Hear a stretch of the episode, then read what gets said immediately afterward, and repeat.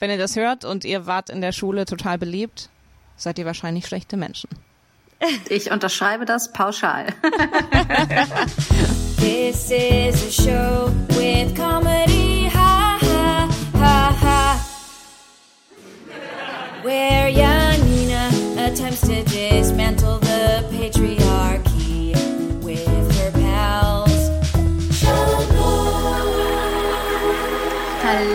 herzlich willkommen zu Schamlos, dem Comedy-Podcast für niveaulose FeministInnen. Mein Name ist Janina Rock und ich klinge heute ein bisschen komisch, weil ich ganz unprofessionell bin und nicht rechtzeitig gecheckt habe, ob meine Technik komplett funktioniert. Darum zeichne ich mich mit einem Handy und nicht mit dem Profi-Mikro auf. Und ähm, ich bin eure Hofnärrin für heute und wie immer an meiner Seite die Prinzessinnen meiner Herzen. Mathilde Kaiser Hallo. und Antonia Bär. Hallo. Wir führen heute unsere wunderschöne Sommerkinoreihe fort. Ähm, und zwar haben wir letztes Mal Dirty Dancing geguckt. Und jetzt gucken wir einen anderen Sommer, ich weiß, Sommerklassiker. Doch, es ist ein Sommerklassiker. Und zwar Princess Diaries oder Plötzlich Prinzessin, den sich Mathilde gewünscht hat. Darum gebe ich hiermit an Mathilde ab. Ja, ähm, ich habe mir, ich habe mir diesen Film gewünscht und dann habe ich eure Auswahl. Nee, ich glaube, wir haben das auch in der letzten Folge gesagt. Ich war so, oh scheiße, so ich bin sehr basic und Ich finde es sehr süß, dass du sagst, Dirty Dancing ist nicht basic. stimmt, stimmt, ist auch natürlich basic auf seine eigene Ja. Art und Weise äh, und deine Auswahl auch, muss man dazu sagen. Ja. Ähm, Alle basic. Alle basic. Meiner ist so Basic and proud.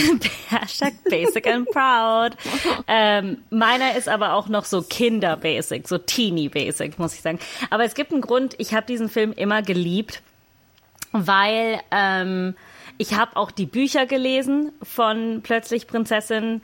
Ich habe die Kassetten gehabt von allen sechs Büchern, die waren, die draußen waren, als ich noch ein Teenie Die war Kassetten. die Kassetten, die habe ich so viel gehört zum Einschlafen, dass die Kassetten kaputt gegangen sind. Die hatten sich ausgenutzt. Ähm, und ich habe durch diesen Film und durch die Kassetten äh, auch sehr viel Englisch reden gelernt. Das war eine der Sachen, die ich konsumiert habe. Und deshalb hatte ich immer eine sehr innige Beziehung zu diesem Film. Äh, aber jetzt, wo ich den wiedergesehen habe, war ich so, oh fuck, ey, ich hätte den echt nicht wieder sehen sollen, weil jetzt finde ich Sachen problematisch und ich wollte nicht. Nee.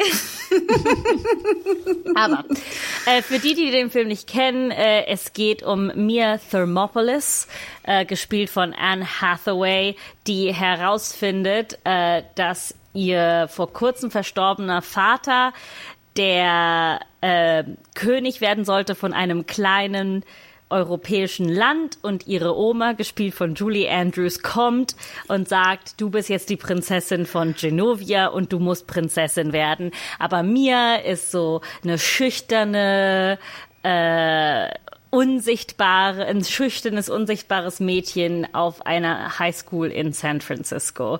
Äh, aber dann bla bla bla, sie wird doch Prinzessin, sie entscheidet sich für den Thron und sie merkt, dass sie eigentlich nur sich selbst sein muss, um auch echt Prinzessin zu sein, auch wenn sie total anders sein muss als das, was sie ist. So in etwa ist der Plot. Ähm, und wie Janni das gemacht hat, ich habe ich hab ein paar Fakten zum Film. Äh, ich fange damit an, aber unterbricht mich jederzeit, falls äh, ihr wollt. Ähm, Okay, soll ich kurz, bevor du die Fakten erzählst, dir kurz sagen, sollen wir dir kurz sagen, welche Geschichte wir mit dem Film haben? Ja, klar. Oder willst du das nach den Fakten machen? Ich habe nur gerade überlegt, damit du weißt, was für ein Publikum du hast. Nee, ich weiß nicht, ob die Fakten, vielleicht könnten die Fakten eure Gefühle beeinflussen.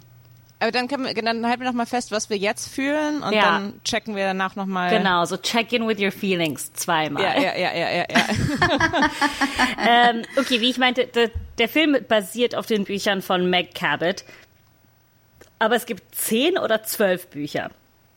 Äh, zumindest zehn und das sind echt, die Wow. sind so in Tagebuchform. Und der erste war so ein Roman.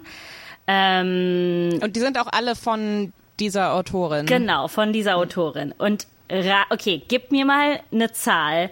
Wie viel Geld glaubt ihr, hat sie bekommen für die Filmrechte?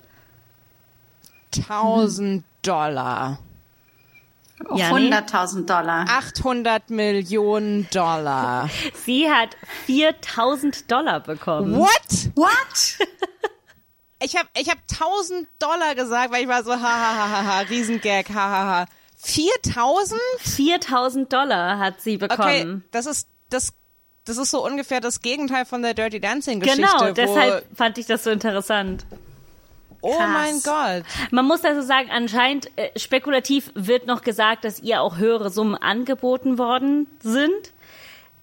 Aber wer kriegt Und mehr sie Geld? war so, ich Ja. bin keine Prinzessin. Ich, ja, ja, Nein, danke. war so, ich Entschuldigung, möchte arm bleiben. ich bin, ich bin Autorin, ich will euer dreckiges Hollywood Entertainment Geld nicht. Aber genau, aber die hatte ja, die hatte ja nur den einen Roman geschrieben und dann, ich meine, die Wikipedia, der Wikipedia-Eintrag ist super interessant. Ich wusste natürlich Also, viele äh, Fakten warte, vom warte, Film. also die, die Fortsetzungsromane kamen raus nach der Ja. Verfilmung. ja, die Fortsetzungsroman, ich glaube, der letzte kam 2015 raus. Also, okay, also das war noch kein, also also okay, dann war es dann war es einfach auch wahrscheinlich noch nicht so ein Phänomen, als der, Ja. als sie die Filmrechte verkauft hat. Nein, es war nicht noch, noch nicht so ein großes Phänomen, aber es war schon sehr, es war so ein Teenie-Buch. Ich weiß, ich habe das auch damals so geschenkt bekommen. Als, 4000? aber 4000 Dollar, stellt euch das mal vor, das ist übelst wenig Geld. Ich Und wusste nicht, ich wusste Und nicht, J.K. dass Rowling man, ist so, ich, ich wusste nicht, dass man, dass man in Hollywood irgendeinen Deal machen kann für unter, weiß ich nicht, 100.000. Ja, ich weiß nicht, da sind auch sehr ein paar sehr interessante. Es gab immer so, ich wusste natürlich, weil der Film ist sehr, äh, ist sehr äh, anders als die Bücher. Okay, es ist sehr anders. Zum Beispiel die Bücher spielen auch in New York. Ähm, der Vater ist nicht tot, der lebt. Ähm, die sind auch ähm, Lilly und und Mia sind viel politischer, viel so äh, mehr so Politischer als wir müssen die Seeotter retten. Genau. Ja. Noch politischer? Ja. Holy shit. Holy shit. Äh, nee, aber in den Büchern sind die echt so, die, die organisieren Sachen und die ist auch, glaube ich, so Teil von Greenpeace. Ich meine, das ist so für Teenie-Literatur jetzt schon relativ viel, so, so wie ich das auch in Erinnerung habe. Äh, wisst ihr, wer, äh, okay, ich stelle euch, es ist so ein Test, okay? Also, eine berühmte, jetzt schon verstorbene Sängerin war Produzentin von diesem Film. Wisst ihr, wer es war?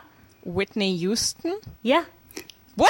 das hat man in den, aber in den Credits steht ja Whitney Houston. Das habe ich nicht mitbekommen. Oh mein Ja, Gott. ganz am Anfang steht, äh, dass sie eine der Produzentinnen ist. So, Aber ich ja, dachte ich mir, ich dachte, ich dachte erst irgendwie, das ist eine andere Frau, die auch zufällig Whitney Houston Das war heißt komplett oder so. geratet. Ich habe das nicht mitbekommen. Ich war nur so verstorbene Sängerin, keine Ahnung, ich sag's dir. Whitney, wa warum? Weil sie eine Produktionsfirma hatte, die anfing, äh, Filme zu machen und äh, die Produzentin von diesem Film, äh, irgendwas Deborah Chase oder so heißt die, hat für die gearbeitet und die haben den Film produziert. also es wurde nicht Houston einer Produzentin. Ähm, äh, genau, Geil. aber ein Hoch auf, ein Hoch auf Whitney. Hoch auf Whitney, genau. Äh, die, äh, der Regisseur ist äh, Gary Marshall, bekannt von Pretty Woman und anderen romantischen Schnülzen. Das ist so sein Ding. Äh, und ich habe ja damals, ich glaube, ich hatte damals, was, gab's schon DVDs? Ja, ne? ja.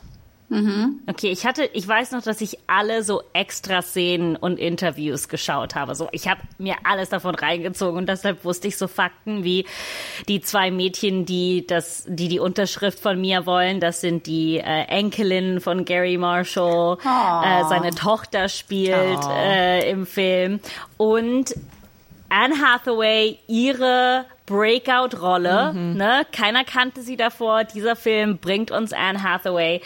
Auf Ich Wikipedia. möchte eine Sache zu Gary Ja. Marshall sagen, weil ein Fakt, den kenne ich nämlich auch über diesen Film. und zwar, ähm, äh, und zwar dieser Butler, der sagt, also ich wusste, dass Gary Marshall diesen Film gemacht hat. Der Ja. hat nämlich auch Pretty Woman gemacht. Genau. Und äh, Hab ich und Pretty finde, man- Woman gesagt es, vorhin oder nicht? Es sind irgendwie dieselben, ne, es sind irgendwie dieselben Themen. Aber in Pretty Woman hat er einen Butler auch, der äh, ihr, ihr schwippt, schnipst so eine Schnecke weg, die sie gerade essen soll. Mhm. Und dann sagt der Butler, it happens all the time. Was der ja auch ein Butler in dieser in einer dieser äh, vielen Szenen macht äh, mit Anne Hathaway und äh, das ist derselbe Schauspieler. Ja, da sind mehrere äh, selbe Das ist Schauspieler der auch. einzige Fakt, den ich weiß, den ich weiß über diesen Film. Auch Hector Elizondo, der den Joe spielt, also der Security Man, Ja, der ja, ist auch genau. in Pretty Woman. Und in Pretty Woman ist er nicht der, weiß ich nicht, irgendjemand, der im Hotel arbeitet? So Also ja, Concierge, Also er ja. spielt eine sehr ähnliche Rolle Ja. im, im, im, im Sinne von äh, ähm, ne, jemandem äh, zeigen, wie man sich in der Upper Class verhält. Ja. ja, es sind natürlich auch sehr viele Parallelen, ne? diese Veränderung, dieses Reinpassen, trotzdem seine eigene Persönlichkeit beizubehalten. Ähm, Wisst ihr, was ich ganz krass fand beim Gucken? Ähm, die Parallelen zu äh, The Devil Wears Prada.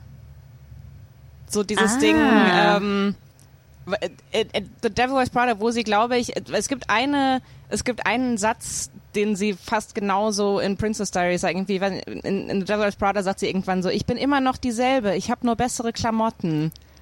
Und genau das so was sagt sie in ähnliches The sagt Devil sie. Wears Prada, ne? Und in, in Princess Diaries sagt sie auch irgendwie so, ich bin immer noch dieselbe, ke- keine Ahnung, nur meine Haare sehen jetzt sind nicht mehr frisiert. Ja, sie Ja. spielt so Aber so dieselbe clumsy, Aber dieselbe, genau, ja. man muss dazu sagen, keine dieser, keiner dieser äh, Erfahrungen sind so individuell, so wow, es ist das erste, ne? Es- natürlich gibt's halt diese Parallelen. Ähm, aber wir können gleich in all diese, ich möchte, ich habe noch zwei Fakten, die sind so gut, die möchte ich euch nicht vorenthalten. Äh, okay, erstens, Anne Hathaway ist 18, spielt 15, das ist für Film schon so Cool. sehr krass, wie nah dran sie ist. Und Mandy Moore, das ist auch ihre erste Filmrolle. Wie alt war Mandy Moore, glaubt ihr? 20? Ich war 16. Oh, Ja, Teenager, die Teenager spielen. ist krass. Crazy. Ach so, und die, die Enkelin von Gary Marshall haben ihn überzeugt, Anne Hathaway zu casten, weil auf Wikipedia steht etwas, was in den DVDs extras anders stand. äh, auf Wikipedia steht, weil die sagten, sie hat, she has the most princess-like hair, also ihre Haare sind, das äh, sehen aus wie die von einer Prinzessin. Aber im Dings, im DVD war es so, äh, she has the most princess-like teeth, weil ihre Zähne am Prinzess, äh, so, weil sie Prinzessinnenzähne hat. Entschuldigung, so aber groß Princess und like, gerade? Princess Ja. Like Hair ist ja wohl ähm, so ein komischer ähm, be- halber nicht nicht richtig Bob, nicht richtig Kurzhaarschnitt. Entschuldigung, aber die einzigen Princess-Haare, die ich akzeptiere, sind Diana. Okay.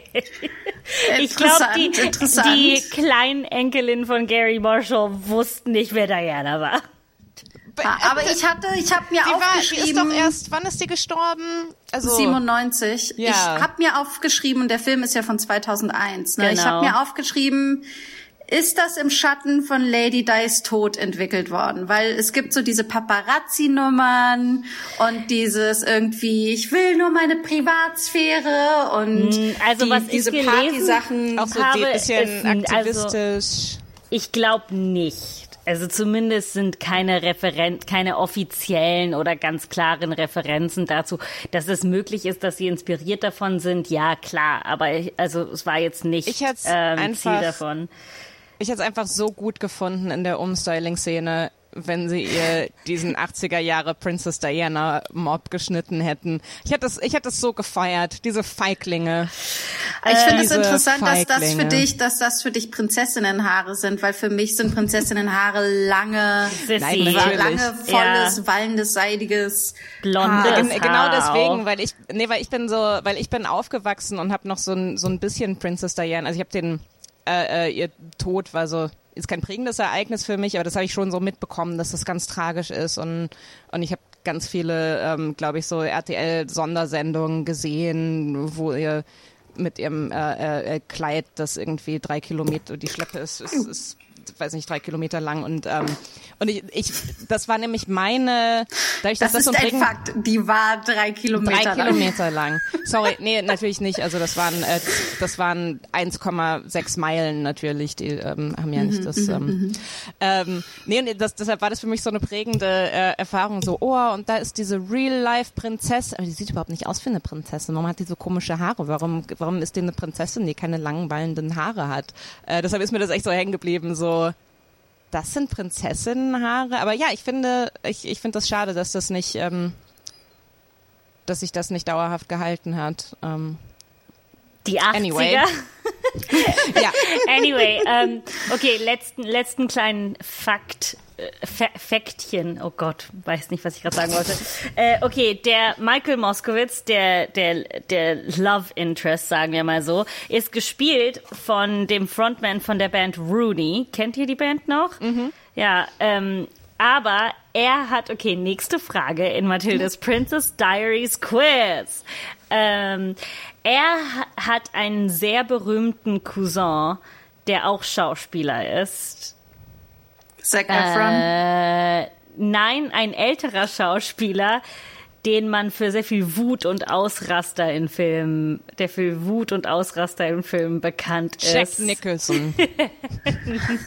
Nein, äh, dunkles Haar, ein sehr prägnantes Christian Bale? Gesicht. Nein. Oh. Okay, ich sag's einfach. Nicolas Cage. Ah, ach, das ist doch diese ganze, hier, die ganze Coppola-Familie. Die haben so viele Cousins, das ist Echt? unglaublich. Ah, das wusste ich, aber ja, anyway. Nicolas Cage ist ein Cousin von, ist eigentlich, hieß eigentlich auch Coppola Von jedem. mit Nachnamen. Ja, Nicolas Cage ist ein ich Cousin glaube, von jedem. ich glaub, prinzipiell jeder, der Nicolas Cage datet in Hollywood, äh, ähm, begeht eigentlich Inzest so ein bisschen. Krass. Naja, aber der, der, also der Schauspieler Robert Schwartzman wollte seinen Namen im Credit vom Film verändern in Robert Cage, so als Anspielung an seinen Cousin. Aber dann hatten die die Pro Promomaterialien schon gedruckt oder so, was total blödes. Warte, das war, das war Robert Schwartz, nee, warte mal. Äh, Okay, Schwartzman nochmal. heißt das. Robert Du, Schwartzman du, du heißt denkst an So, das Jason ist der, Ja. das ist der Bruder von Jason Schwartzman. Ist es? Nee. Na, wer, aber wenn der auch Schwartzman heißt. Naja, es gibt Es gibt, Namen. es gibt, es gibt mehr als zwei Leute, die Sch Schwartzman Nein, heißen. aber wenn der Schwartzman heißt und der Cousin von Nicolas Cage ist, weil Nicolas Cage und Okay, Schwartzman sind beide Cousins. Ach so, Sie sind ah, beide okay. Teil der Coppola-Familie. Ich schau mal. Okay, ja, er ist der Bruder von Jason Schwartzman. What the fuck? I've got it right. Und, ja, und er ist auch der Cousin von Sofia Coppola. Geil, ja, genau, das ist, weil Sofia Coppola ist ja die Tochter von Francis Und der Ford. ist, der ist heute, ähm, der ist heute so extrem bekannt. Und willkommen zu unserem neuen Podcast, der Coppola Stammbaum. ähm, aber der arme Robert Schwartzman ist, ähm, dessen Karriere läuft so gut, dass ich gerade Robert Schwartzman wahrscheinlich falsch geschrieben, habe. ich habe es gerade gegoogelt und ähm, ich bekomme hier nur äh, Robert oder, oder Robert Mikhailowitsch Schwarzman. Äh, das ist ein russischer ähm, Rennfahrer. Also so, also Aber was ich nicht, was ich nicht verstehe, ist, wenn du, sein Name ist Robert Coppola Schwartzman, okay?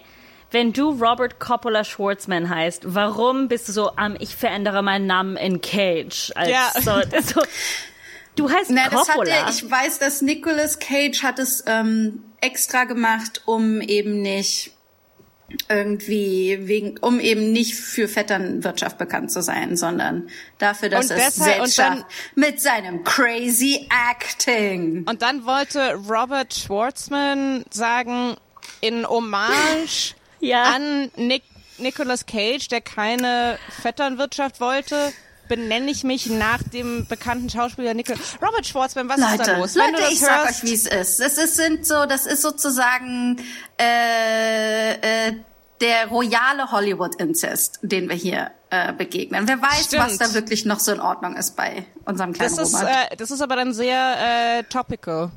ja. Ähm, oh, Mathilde, Ähm. ähm, in deinem ähm, in deinem Background-Wissen ähm, wird da zufällig erwähnt, welche Sprache in Genovia gesprochen wird? Sprechen die alle äh, Englisch? ich glaube Englisch, ja. Weil Und das, das war das, Oder Französisch und Englisch. das war eins der ablenkendsten, der, der Dinge, die mich am meisten abgelenkt haben, war, dass einfach jeder einen anderen Akzent hat von den, Ähm. Geno, von den Gen Genoviern. ja, ich glaube, es ist, es ist, Genovesen? Ähm, Genove Genovesen. Nee, Nee, Genovesen ist sind ja aus, aus Genua. Genua. Ähm, aber es ist so, der, der, der Premierminister spricht irgendwie mit Äh, ja, Französisch, Italienisch und Akzent? Englisch. Das sind die drei Sprachen von Okay. Genovia. Oh, okay. Also ja, es gut, ist sowas, es ist sowas wie die Schweiz, haben sie sich gedacht. Es ist so wie ja? Monaco, Monaco oder die Schweiz. Ja. Okay, ja, okay. Ähm, ja, ich muss, ich, ich, äh, bevor wir jetzt richtig tief reingehen, ich habe den Film zum allerersten Mal gesehen jetzt für den Podcast. Das wusste ich gar nicht. Oh, Darum habe ich ja gesagt, lass uns drüber reden, was wir für eine Geschichte dazu haben. Und ich muss auch sagen, ich hätte ihn damals auch nicht gesehen, weil, äh, weil ich glaube nicht mehr in dem Alter der Zielgruppe war, als der Nee. rauskam. Ich Warst war da schon nicht. zu alt. Wie alt Und, warst du 2001? Ähm, äh, 16. das, also, Der Ja, Film okay. ist eindeutig ist für jüngere bisschen- ja, Mädchen. ja, okay. Der ist für Jüngere so. gemacht, aber der war auch so erfolgreich, weil es war ein Film, der gemacht war für Jüngere, den sich aber auch Erwachsene anschauen konnten. Aber 16-Jährige sind nicht erwachsen und nicht jung, sondern nur nervig Ja, ja, und stimmt. die hätten sich den nicht Genau, angeschaut. genau. Ja. Wir waren zu cool dafür. Ähm, aber darum ist trotzdem meine Frage, wäre meine Frage an euch, was der euch bedeutet hat, weil ich, ähm, genau, weil ich keinerlei Vergangenheit mit diesem, mit diesem Film habe. Toni, ich lass, also ich weiß nicht, okay, jetzt Hm. will Toni trinken, dann habe ich angefangen zu reden. ähm, für mich, äh, für mich war das, glaube ich, weil ich schon so eine innige Beziehung zu den Büchern und zu den Charakteren hatte. Ähm, es, und ich hatte das auch, als ich den jetzt diesmal angeschaut habe, nur die Musik und die Anfänge bringen mir immer Freude. Das war immer so ein Feel-Good-Film für mich. So, äh, ich habe nicht darüber, natürlich hatte ich auch immer dieses Prinzessin-Ding, aber das war dann, das war weniger und das war eher, das war so ein Film, der mich immer glücklich gemacht habe, weil ich den schon so oft gesehen habe und wusste, was passiert. Ähm, ich habe den Film damals im Kino gesehen, glaube ich. Wahrscheinlich, Oh. ich vermute, auf irgendeiner Geburtstagsfeier oder so. Und ähm, habe ihn danach, glaube ich, ich habe ihn bestimmt nochmal gesehen, weil das auch so ein, wahrscheinlich im Fernsehen dann, wenn er lief. Ähm, und ich hatte jetzt keine so krasse, ähm, so krasse Beziehungen ähm, dazu, aber ich weiß, dass es, ähm, also dass ich mich ähm, so zu der Zeit, ich glaube, das hat bei, bei als der Film rauskam gerade so angefangen, dass ich mich so angefangen habe zu identifizieren so mit den mit den äh, Außenseitern in so Filmen und ähm, äh, glaube ich damals war so mein ich glaube mein mein mein äh, proto-feministisches Bewusstsein ist da so langsam äh, aufgewacht. Also ich glaube, dass ich den Film, glaube ich, auch geguckt habe und so, nein, warum muss sie sich verändern? Nein, du musst du selbst und und aber damals schon auch so mit so einem Ding, ja okay, der Film sagt, du sollst du selbst bleiben und bla bla und das gute Herz ist am wichtigsten, ähm, aber es, es ist nicht so, dass sie irgendwann zurückgeht zu ihren frizzy Haaren und ähm, äh, Augenbrauen, über die ich sprechen müsst, möchte. Diese Ja, ich finde, fake ja, buschigen Augenbrauen. Ich war, ich, ich weiß nicht, ich weiß, ich weiß nicht genau warum, aber ich war extrem offended, als so eine Nahaufnahme kam von den Augenbrauen und es ganz offensichtlich war, dass da, dass da aufge, dass da extra Haare aufgeklebt man, waren. man sieht auch so Striche so reingezeichnet Ja, auch und es irgendwie. so- also das war, als das hätte sie es selbst so, gemacht. Ja, und es war so, what the fuck, hättet ihr nicht, weiß ich nicht, ein Double nehmen können, die wirklich so Augenbrauen hat? Weil es hat für mich das, es, es hat für mich das einfach nochmal so erhöht, dieses, dass die offensichtlich fake waren. Ich weiß nicht, bei mir kam das spontan so an und das ist, natürlich ist das, äh, äh, ist das jetzt irgendwie meine eigenen Issues, aber mir kam das sofort so an, so, oh, die sind so offensichtlich fake, dass der Film gerade suggeriert, dass es, dass solche Augenbrauen so überhöht, absurd und monströs sind. Und ich denke so, es gibt, es gibt Leute, die haben einfach normal solche Augenbrauen. So, und das ist okay. Und also ich meine, gut, 2001, ähm, ich glaube, selten hat ein Jahr Augenbrauen so sehr gehasst. Immer wenn ich Filme aus der Zeit oder Fotos äh, aus der Zeit sehe, es ist so, So Augenbrauen Striche. sind zwei Millimeter dick. Ich, Ja, aber es ist eigentlich 2001 kommen sie langsam eigentlich schon wieder. Also es war eigentlich davor in den 90ern waren sie besonders Naja, dünn. komm, Du bis denkst, 2000 90er waren piekdünne Augenbrauen? Bei mir Nee, war das so. ich glaube schon, dass, also Augenbrauen waren, als ich Teenie war, auch noch sehr dünn. Ja. Naja, okay, also es ist ja auch nicht so wichtig. Anyway. Äh, schreibt schreibt Ähm, uns auf muss- Instagram, wann war die Hochphase der super dünnen Also- Augenbrauen? Wir machen Ja, einen also Poll. für, genau, also für mich ist mit dem Film folgendes. Ich möchte ihn lieben, okay? Das möchte ich sagen. Und ich liebe es, dass unser Sommerkino äh, unsere Lieblingsfilme oder Filme sind, die wir lieben. Ähm, und wir nicht Filme zerreißen, nachdem wir die Kardashians schon zerreißen. Ähm, und ich hätte sicherlich damals, wenn ich ihn damals geguckt hätte, sofort dieses Underdog, da hätte ich mich sofort wiedererkannt. Ich bin, mich versteht auch niemand. Ich bin auch unsichtbar. Keiner will mich knutschen und so. Und ich finde Anne Hathaway ist unglaublich, wie sweet und charming und wie fully formed die eigentlich schon ist. Ich finde, man merkt keinen Unterschied zwischen, wie sie damals gespielt hat und wie sie heute. Ich finde, sie schon, kann schon wahnsinnig viel. Und Julie Andrews ist einfach natürlich Julie Andrews und genial. Ähm, aber ich fand das Pacing von diesem Film so off. Also dieses Tempo, ich war, ich war an vielen Stellen verwirrt und auch ein bisschen irgendwie so, ich hatte ein bisschen Probleme, den Film zu gucken, muss ich zugeben. Ich, ich muss Inwiefern? sagen, Naja, also ich, also naja, das, was ich meinte, zum Beispiel, ich fand das Tempo war oft nicht gut und es war irgendwie, die haben, es war nicht, nicht sonderlich, also viele Sachen, wo ich mir dachte, kürzen, raus, schneller. Also es ist so ganz, äh, das war, das war super interessant, wo viele Filme in derselben Zeit durchaus schneller waren. Ich glaube genau das, ein- mag, oder das war etwas daran, was ich dann, als ich den wiedergeschaut habe, richtig gut fand, ist, wie viel Zeit der sich für mundäne Sachen nimmt und wie Aber es- langsam der ist.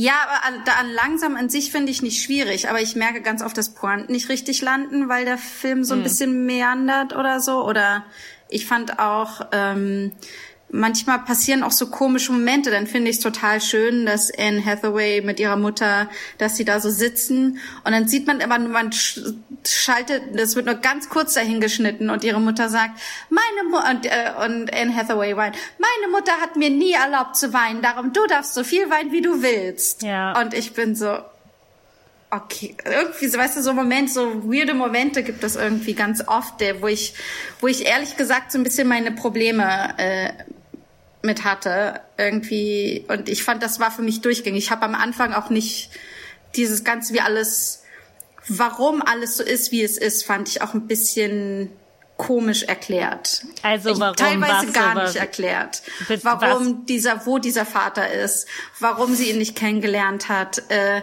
es wird so wahnsinnig viel ähm, äh, schwier also einfach ein bisschen diffus erzählt, hatte ich, ich fand das es Gefühl. super verwirrend. Ähm, ich, ich, und ich äh, kann gut sein, dass ich einfach nicht aufgepasst habe, aber ich, ich, hab, ich war zwischendrin, wusste ich nicht, habe ich nicht ganz kapiert, wie lange der Vater jetzt schon tot ist. Das ist auch, ich, das ist auch im Film nicht so richtig erklärt. Ich habe es auch nicht so richtig begriffen, muss Weil ich ganz ehrlich so- sagen. Ich habe es jetzt auch diesmal gesagt. So, warte, wann ist der gestorben?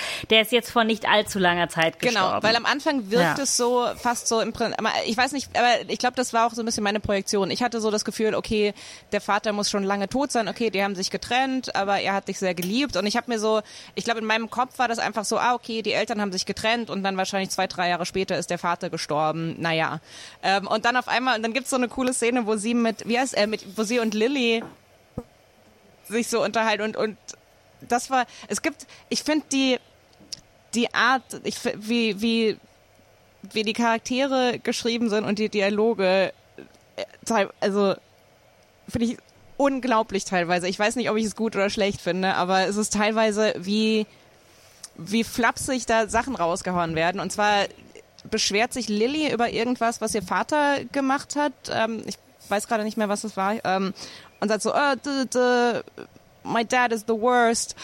Und dann sagt, ähm, dann sagt Mia, wenigstens hast du einen Vater. Und es ist so, Mia? What the fuck? Lass deine, so, hau doch nicht sowas raus. Und dann aber Lilly lässt das nicht lange auf sich sitzen und sagt, hey, das ist, äh, das ist zwei Monate her, dass dein Vater gestorben ist, bist du nicht drüber weg? Und ich war so, was geht mit euch? Wie hart gebt ihr euch? Und, und das war so der Moment, wo ich so, ah, okay, der ist noch nicht so lange tot und dann so, aber wir waren die ganze Zeit cool damit, dass der Vater sie nie besuchen kommt, weil alle waren so, dein Vater hat dich sehr geliebt und niemand ist böse auf deinen Vater. Wir mussten uns trennen. Ist so, warum seid ihr, warum hast du keinen krassen Hass auf deinen Vater, der dir einmal im Jahr eine Postkarte schickt? What? Das stimmt. Aber das ist halt das Ding. Ich, ich, ich kann so vieles davon vergeben, weil ich die Bücher so kenne und in den Büchern ist er auch echt ein Teil ihres Lebens und ist, sagt dann auch so Sachen wie, naja, das ist, das ist jetzt deine äh, Inheritance, du musst damit umgehen, äh, also oder nicht, du musst diese Entscheidung treffen und er ist auch ein Teil davon. Und ich find's schon weird, wie sie das halt im Film gemacht haben. Aber das ist halt das ist auch das Interessante, die Cabot, die die Bücher geschrieben hat, war involviert, aber, aber sie hat auch gesagt, so, wegen ihrer mentalen Gesundheit musste sie sich da rausnehmen, weil sie wollte nicht, dass die Bücher, die sie danach schreibt, davon beeinflusst werden, was jetzt entschieden wird und so. Aber sie sagt, dass die zwei Sachen äh, ähm, existieren in zwei separaten Universen. Also es sind nicht, es sind die gleichen Charaktere und die, die ähnliche Ideen und das Wichtigste war ihr, dass diese Message true rauskam, äh, so staying true to oneself, ne? Das war ihr das Wichtigste, dass das rauskommt. Ähm, über den Rest war sie dann so, ja, whatever happens, happens, aber sie findet den Film auch ganz toll. Ähm, Ja, aber ich finde, das ist eine ganz gesunde, wollte ich gerade sagen, eine sehr gesunde Einstellung von ihr zu sagen, irgendwie, das machen die jetzt daraus und ich mache hier, ich mache hier weiter. So und ich wollte das jetzt nur am Anfang sagen, weil ich, äh, äh, äh, genau und danach werde ich jetzt keine fiesen Sachen mehr über diesen Film sagen, der total süß ist, aber ich, ich, finde, merke, dass wie ich viele fiesen Sachen würdest du denn sagen wollen? Müssen wir eine Nein. zweite Folge aufnehmen, wo ähm, ein, eine für Fans und eine, wo Janina richtig, richtig vom Leder zieht? Ich möchte ihn nicht zerreißen, sondern ich möchte, dass wir ihn auch zelebrieren und das, Aber- was er bedeutet. Ich finde, das schließt sich ja nicht aus, weil du vorhin gesagt hast, dass wir über die Kardashians so herziehen. Ich, ich finde, wir haben ganz viel Liebe auch für die Kardashians. Also so viel, ja, aber, so viel aber wie man halt, meistens, ja. aber unsere Love Language für die Kardashians ist, dass wir hart Ja. über sie lästern. Aber das finde ich ja. okay. Also ähm, für Ja, mich, ich finde, das ist also, nicht Aber meine ich- Love Language ich für diesen meine, Film. Wir werden halt, wir werden auch über, also man kann ja auch schlecht über die Sachen reden, die wir gut finden. So, ich, ich habe den jetzt, ich weiß nicht, wann ich den zuletzt gesehen habe. Nee, okay, jetzt letzte Woche, aber davor weiß ich nicht. Und als ich den gesehen habe, war ich so, ah, ah, ah, okay. Aber die Momente, die mir wichtig sind oder die ich schön fand, sind halt immer noch das geblieben. So früher fand ich die, die, die Makeover-Szene, wo sie halt, sie hat erstmal sehr lockige, wilde, frizzy Haare und bushy Eyebrows und ne, die machen halt der, das Makeover ist quasi nur ihre Haare werden geglättet ne, und ihre Augenbrauen gezupft. Und Was ich habe die geliebt früher, die Szene. Und jetzt war ich so, ach Mann, ey. Ich meine, das ist halt auch so ein Trope, den man zu der Zeit in so vielen Filmen hat, ne? Ja. Äh, wie ist es? She's all, got all that. Wie heißt der She's all nochmal? Stimmt, she's all die, She's all that. die eine oder keine. Genau. Auf Und es gibt äh, es gibt so viele Filme zu der Zeit, die genau damit ähm, äh, arbeiten und wahnsinnig erfolgreich sind. Dann zieht sie ihre Brille ab und auf einmal kann er sich in sie verlieben. Ich finde, und, ähm, ja. Also ich, ich finde es äh, äh, ich find's generell super interessant. Ähm, also erstens dieses, äh, dieses klassische Ding von wegen, was macht was macht ein unattraktives Mädchen aus, äh, das so zu sehen? Gerade, wie gesagt, in, in Filmen auch so von vor, ähm, die jetzt auch schon 20 Jahre alt sind eben. Ähm, Oh Gott, ne, ja, Dann ist es stimmt. halt auch so, ähm, was macht sie unattraktiv? Äh, Haare. Kurzer halt Einschub, So, diese Woche, diese Woche 20-jähriges Jubiläum der Film. Oh mein Gott, wir sind so timely. Also beziehungsweise, wenn die Folge rauskommt, dann 20 Jahre und zwei Wochen.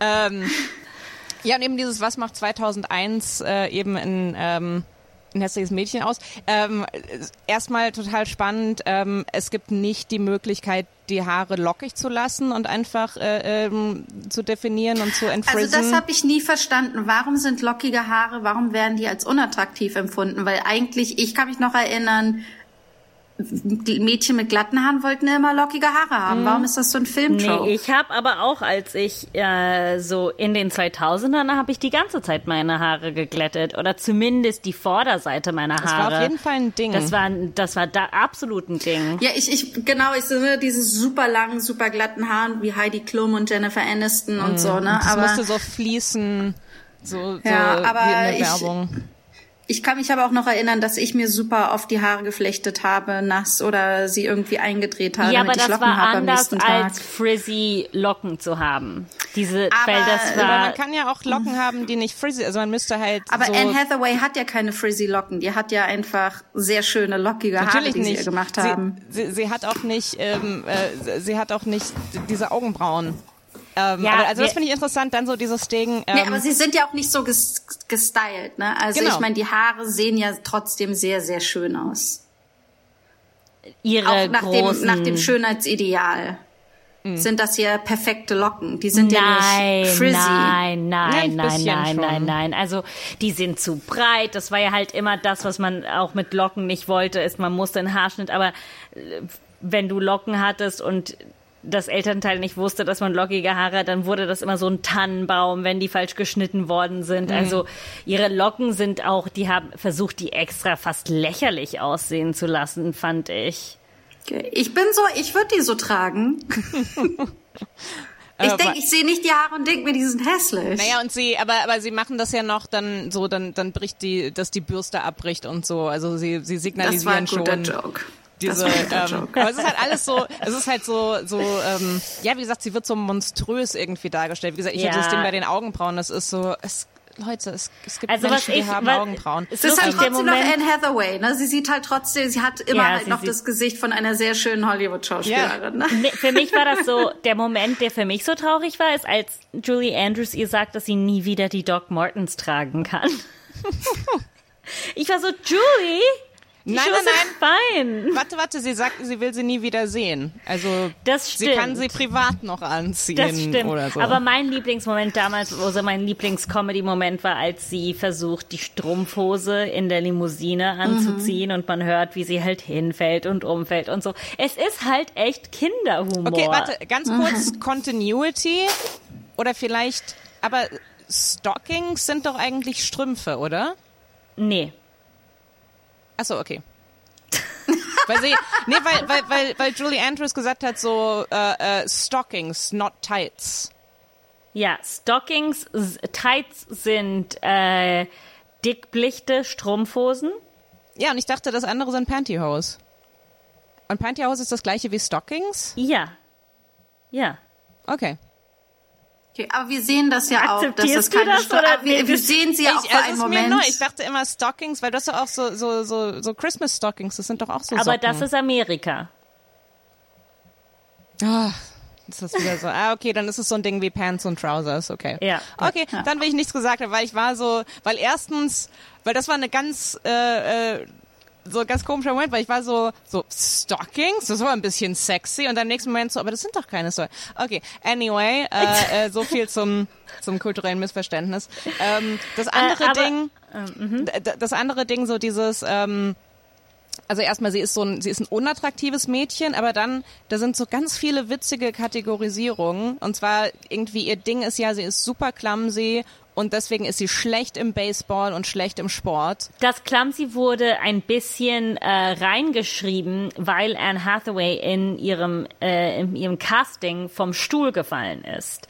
Und, und die irgendwie so gut darauf reagiert hat, dass Gary Marshall das so toll fand, dass die das mehr und mehr in den Film eingebaut haben. Also da Ähm, muss es in jeder Szene vom Film drin sein, ja? War Weil das sie so ist in viel jeder drin? Szene clumsy. Super viel. Sie ist für mich die klassische Rom-Com. Ich habe mich gefragt, ob sie den Trope so etabliert hat mit dem Film, weil es ist teilweise, also das Einzige, was fehlt, ist, dass sie einfach irgendwo steht und umfällt. Es ist so und das Ding Wisst ist, ihr, wo sie, wo sie da mit Lily redet und auf diesen Treppen so hochläuft und es so regnet und sie hinfällt? Das, Das war sah nicht echt aus. Das war echt. Das war Ah. auch nicht ja, gescriptet. ja. Das, das, das sah ich auch, das sah echt, echt aus. Das, Ja. das, Auch das hätte, hätten sie niemals die Schauspielerin machen lassen. Hätten sie Ja, garantiert eine Stunt-Person für Aber auch so dieses Ding so, ich streiche einer Statue einmal über die Hand und der Finger bricht ab von Oh, meiner aber ich puren liebe clumsy diesen Energy. Moment. Ich liebe diesen Moment. Das fand ich so, als ich klein war. Ich habe da gelacht, wie sie diesen Finger in den Mund gesteckt hat. Ich war so, ha, ha, ha, ha, ha. Das war für mich so pure, der, der Moment und der Strumpfhosen-Moment da im, in der Limo. Ich habe mich zu Tode gelacht, sage ich. Wisst ihr, welchen Film ich sehen möchte? Und zwar den Film von Mathilde, wie sie Princess Diary guckt als kleines Mädchen. Ja. Das muss so süß gewesen sein. Ja, ich hab's geliebt. Fand's so funny. Ja.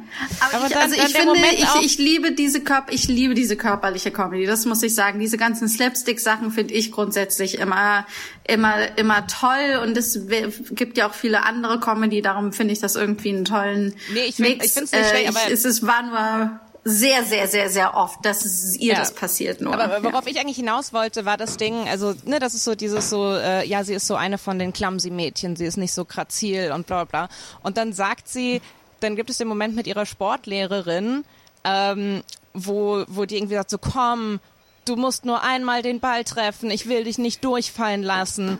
Und dann dreht sich Anne Hathaway um und sagt, so, äh, aber Sie müssen das verstehen. Ich bin kein sportliches Mädchen, das Bälle schlägt und Fußball spielt. Ich bin eins von den Mädchen, die, äh, ähm, die Rockclimbing macht. I'm a so, yoga doing rock Yoga climbing doing so- horseback riding girl. Ich kenne The das, two- den Satz The auswendig. two types of girls, we all know them. Es gibt die Baseball-Mädchen und die Rock. Ich war so, das Ach, ist ein Toni, Beispiel, ich glaube, dass du, du sorry, ich glaube, du, du schiebst das gerade in eine Binarität, die ein Teenie-Film 2001 einfach nicht begreifen kann. Du bist so, ähm, Entschuldigung, äh, Sie haben diesen Teenie-Film nicht nuanciert genug angegangen? Nein, nein, nein, das also es gibt schon mehrere Formen von Mädchen sein? Nein, das, nee, Nein, aber das, glaube, aber das finde ich was interessant meint, daran. ist, dass die Binarität, die aufgemacht wird, ist eigentlich die Mädchen, die Bälle schlagen und klettern und dann die Mädchen, die reiten und Yoga machen. Weißt Nee, du, nee, also nee. das ist Ah, eigentlich, ah. ich finde die Mischung super komisch, weil Klettern wäre eigentlich die sportliche, ein sportliches Mädchen klettert. Aber es ist, nee, aber was ich, worauf ich hinaus will, ist, es gibt die beliebten Mädchen, die coolen Sport machen. Ah, ah, und dann nee, gibt nee, es nee, die nee. un, und dann, warte, und dann gibt es die unsportlichen Mädchen, die, die klettern und Yoga machen. Das, es gibt keine Mädchen, so, also aber ganz Klettern davon. ist nicht unsportlich. Nee, nee, aber das gibt meine, aber das nee, meine ich doch damit. Leute, okay, kann ich nochmal, was ich meine ist, sie sagt, ich bin kein Mädchen, das Baseball spielt, ich bin ein Mädchen, das klettert. Und ich war so, und das sind, wo sind die unsportlich? So, weißt du, sie hätte auch sagen ja können, die- ich bin ein Mädchen, das liest und das dies und das. Ja, aber sie, aber es geht darum, was ich meine. Sie machen das, was sie, was, was dieser Film, äh, was dieser Film präsentiert, welche Arten von Mädchen sein zulässig sind, sind genau die und und weißt du und dieses Ding so, dass ein Mädchen zum Beispiel äh, dick sein könnte oder ähm, wie gesagt überhaupt keinen Sport macht und was weiß ich und und äh, äh, so, so Das das kann ich verstehen, aber bei aller Liebe, ich kenne keinen Film, wo es das. Also kein Film aus der Zeit, wo es natürlich das nicht gibt. natürlich nicht aber du ich ich ich, ich glaube du missverstehst mich gerade ich sag nicht dass der Film deshalb schlecht ist sondern ich finde ich finde es super spannend weil das ein totales Zeitdokument ist von einer Zeit als eben ein Mädchen mit frizzy Haaren die ähm, äh, äh, die Autos cool findet und klettert, als, als das das höchste der Gefühle von nonkonformem Verhalten war. Das war die krasse Outsiderin. Und wir, wir können uns überhaupt nicht vorstellen, dass es Mädchen gibt, die vielleicht äh, äh, noch weniger Körpernormen entsprechen, so ganz, ganz abgesehen von Mädchen of Color und, und queeren Mädchen. So, das, das finde ich super spannend. Und das natürlich, das zieht sich total durch alle Filme aus dieser Zeit. Aber, aber irgendwie, ich glaube, dass man das bei dem Film fast mehr merkt, so, aber wir werden das in deinem Film weniger kommentieren oder obwohl dort wird es interessanterweise auf einer sehr ekligen Art und Weise auch kommentiert. Aber so in Dirty Dancing fällt es uns nicht so auf, weil wir sind so, ah, die 60er, ne, was kann man da schon machen? Die dünnen Mädels, die heiraten wollen. Und jetzt schauen wir halt, ne, wir, wir sehen so Mandy Moore und wir erkennen all diese Menschen und die sind Teil unseres kulturellen Bewusstseins, auch momentan. Und wir sind so, what the fuck? So. Und Aber, ich aber hatte Dirty ja das, Dancing das auch. zum Beispiel, Dirty Dancing tut nicht so, als wäre Baby hässlich oder ähm, weil so Baby, Dirty Dancing ist nicht so, wow, wie krass, dass dass äh, äh, Patrick Swayze, also das ist das ist schon, also Dirty Dancing ist Also das hundertprozentig auch Haar, das lockige Haar wird auch thematisiert von Baby. Das ist auch schwierig. stimmt. Das ist auch ein Teil Stimmt, ihrer stimmt, alternativen aber, Identität. Aber klar, Dirty Dancing existiert hundertprozentig in dem gleichen Universum, wo, wo es unvorstellbar wäre, dass, dass Menschen liebenswert sind, die, die nicht wie Jennifer Grey aussehen. 100 pro. Ähm, wisst ihr was? Ich muss, wo wir, wo ihr Name jetzt schon gefallen ist, ich muss ganz dringend über Mandy Moore reden. Über die drei Freundinnen Lana, Anna und Fontana. Oh. Also ich finde es, was ganz interessant ist, dieses Mean Girl haben wir ja überall in solchen Filmen und die ist ja eine ganz wichtige Gegenspielerin. Ähm, aber also Mean Girls, der Film kommt erst drei Jahre später oder so raus, ne? Ähm, aber ich, ich finde, ich liebe Mean Girls normalerweise. Ich finde sie, also nicht den Film, sondern generell irgendwie, ne? Ich finde den, ich finde äh, die super. Ich glaube, die machen total viel Spaß. Außer Mandy Moores Mean Girl, die ich total hasse, weil ich ihr Ja, nicht abkaufe. Ich kaufe ihr nicht ab. Also sie, ich kaufe ihr nicht ab, dass sie ein Mean Girl ist irgendwie. Und dann, weil ich weiß nicht, weil ich denke dann auch an Mandy Moore Pop-Songs irgendwie, wo sie so na, na, na, na ist. Und irgendwie ja auch in dem, auch hier singt sie auch so ein, so ein La-La-La-Song. und Stupid ich Cupid, finde, stop hitting on me. Du, du, Oh mein Gott. Das ist auch so eine- Sorry, ich nehme zurück. Ich möchte einen Film sehen, wo Mathilde den kompletten Film Princess Diaries reenacted. Aber diese Musikeinlage ist, ich glaube, das ist mein Lieblingsteil vom ganzen Film, weil der Film auch ganz kurz ein, ein anderer, ein anderes Genre von Film wird. So diese ganze Szene um diese, um diese Beachparty herum und auf einmal, das war so der Moment, wo ich gesagt habe, so, oh mein Gott, wie cool, dass alle unsere Filme in dieses so Summer Love Teenie bla äh, mit reinkommen, weil auf einmal dann ist dieser Ansager beim Strand und so, oh, and everyone's looking for their summer love, but here is a song. Und es ist halt echt so, oh, wir sind gerade in der Zeit zurückgereist, so mit, da, wo alle Surfer am Strand sind und dann gibt's diesen Stupid Cupid, stop. Was it? Stupid Cupid, stop hitting on me? Nein. Ja. Stupid Cupid, stop hitting on me. Du, du, du. Es ist so gut. Es ist, ich hätte, Das sieht so süß aus, wenn sie das nachsingt. Weil ich fand auch deren, ich weiß noch, als ich den Film gesehen habe, die, die, äh, die Lana, Anna und Fontana, die drei Mean Girls der Schule, Gibt's die im singen Buch? diesen Song. Wie bitte? gibt's die im Buch? Äh, nicht in der Form, nein. Ah. Also die sind das, das Buch unfassbar viel nuancierter. Ne? Hm. Alles, was an Nuancen fehlt, ist in den Büchern drin. Also ne, mir in der Art, auch die Art und Weise, wie sie hadert mit diesem Prinzessin sein, ist nicht nur so, will ich Prinzessin sein? Ja oder nein? Es ist so, okay, was ist meine Identität? Was will ich? So kann ich meine eigenen Bedürfnisse mit der Realität einer der Monarchie zusammenbringen und so. Äh, jetzt werde ich das Buch wieder lesen und sagen, oh, war gar nicht so nuanciert. Anyway, aber ähm, Lana Anna und Fontana sind auf dieser Beachparty und sie, sie haben eine Band und singen diesen schrecklichen Song. Und die haben, die sind alle drei barfuß. Ich werde das nie vergessen. Und die hatten ein Outfit an, das war so Peak Early 2000er Hot Girl. Das waren so enge Tanktops, einfarbig, mit einem Rock, der eine Länge hat, die ich jetzt nicht so schön finde, der geht so kurz über die Knie und der ist aus diesem so Chiffonstoff und die haben also so Mandy Moore ist in pink, die eine ist in blau und die andere ist in gelb oder so und die äh, und ich war ich war so Tick, neidisch auf Track. diese Outfit, ja, Outfits. Ich weiß, ich möchte auch so einen Rock haben und so einen Tanktop tragen. Ah, das war wirklich, die Mode, muss ich wirklich sagen, so, ach, Nullerjahre, die frühen Ja. Nuller. Also Ähm, auch, auch total. Lillys ganzer Style unglaublich geil. Diese, Ja. die, die 800 Spangen im Haar, Ah, die, Minispangen, Oh, ja, diese Minispangen. Mini-Mini-Spangen. so, Ah, die, ja. die Hälfte davon überfüllt, äh, erfüllt keinen erkennbaren Zweck, aber sie müssen alle drin sein. Diese kleinen, diese kleinen Klammern, die, ah, ich hatte so viele davon. So Okay, viele aber kleine ihr, Klammern. ihr stimmt zu, ihr stimmt zu mit Mandy, mit Mandy Moore, oder? Also irgendwas war irgendwie, die war. Na, ich weiß nicht, was Also ich ihr- finde, sie hat sich gut gemacht und ich finde, also ich finde, das, der hat so ein bisschen, normalerweise hat so ein Mean Girl immer noch einen Hauch Tiefe. Ne? Irgendwo checkt man da. Nee, sie hat ja, ein die hat, Eine null, verrückte Familie die hat oder so. null, die hat null Tiefe, die ist, die ist ein bisschen schlecht geschrieben. Also Ja. ich glaube, Ja. die ist nur so, I'm mean.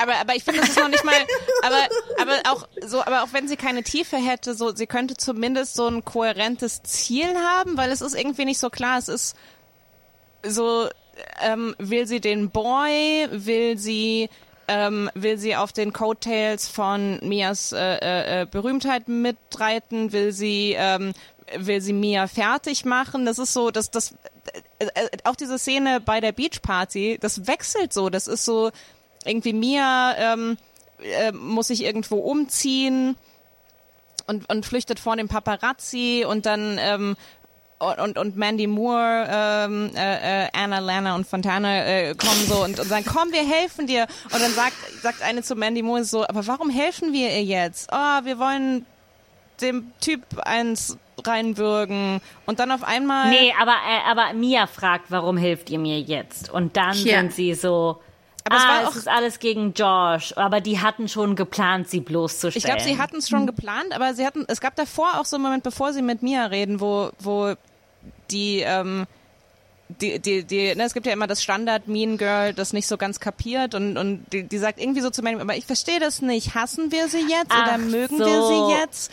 Und wo ich so denke, so, hey, deine eigene, deine eigene Crew ist verwirrt, was euer Endgame ist. Und ich war so, vielleicht weiß Mandy Moore es auch nicht.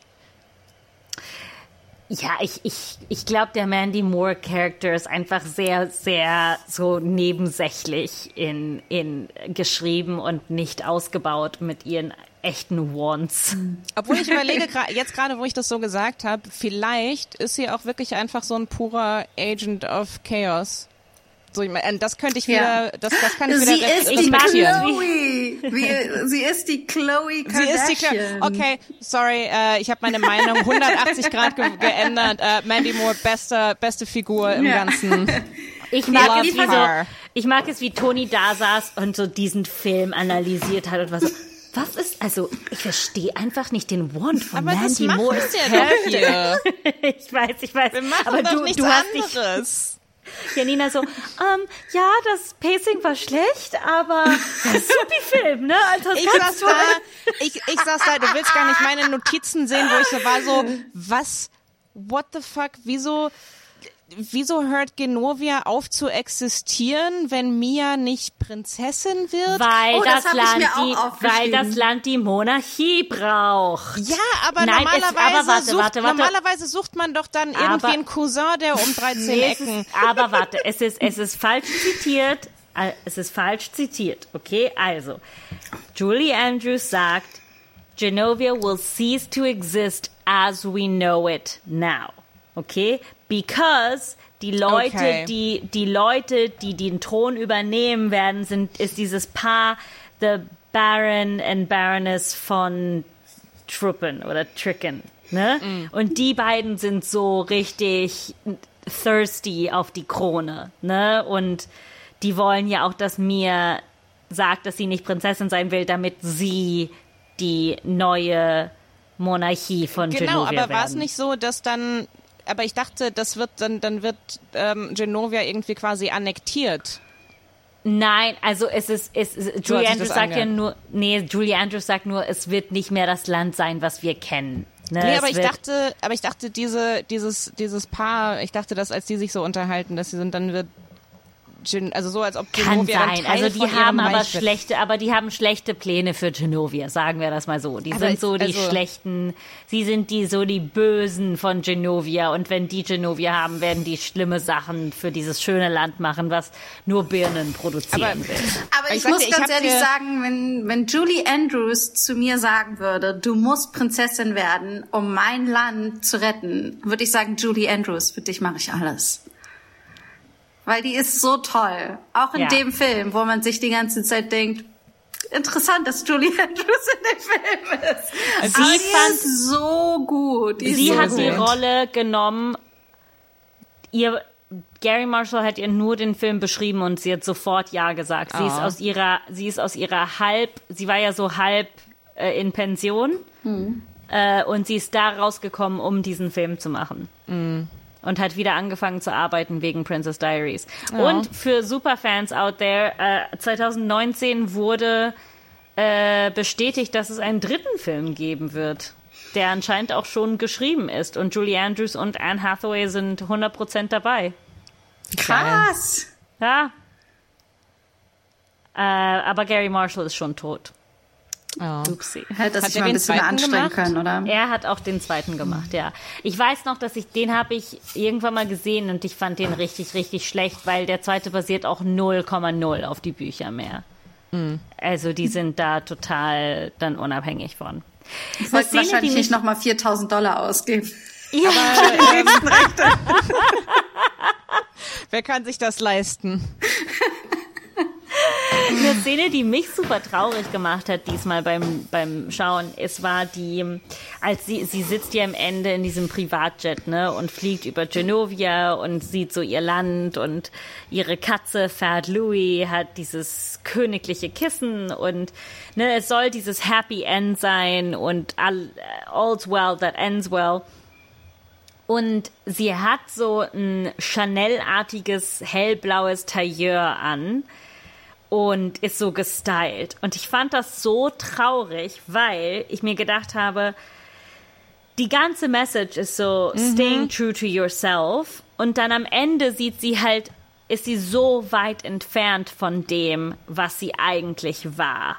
Ne? Aber und hey, sie ist immer noch super quirky. Ihre Katze sitzt neben ihr im Flugzeug. Ja, es ist halt quirky, aber Und die Katze darf sogar dick sein. Body Positivity is for cats. Aber ja, ich hätte es echt schön gefunden. Äh, ne, Damals habe ich nicht, habe ich nur gedacht, oh mein Gott, hellblau ist so schön. Ähm, aber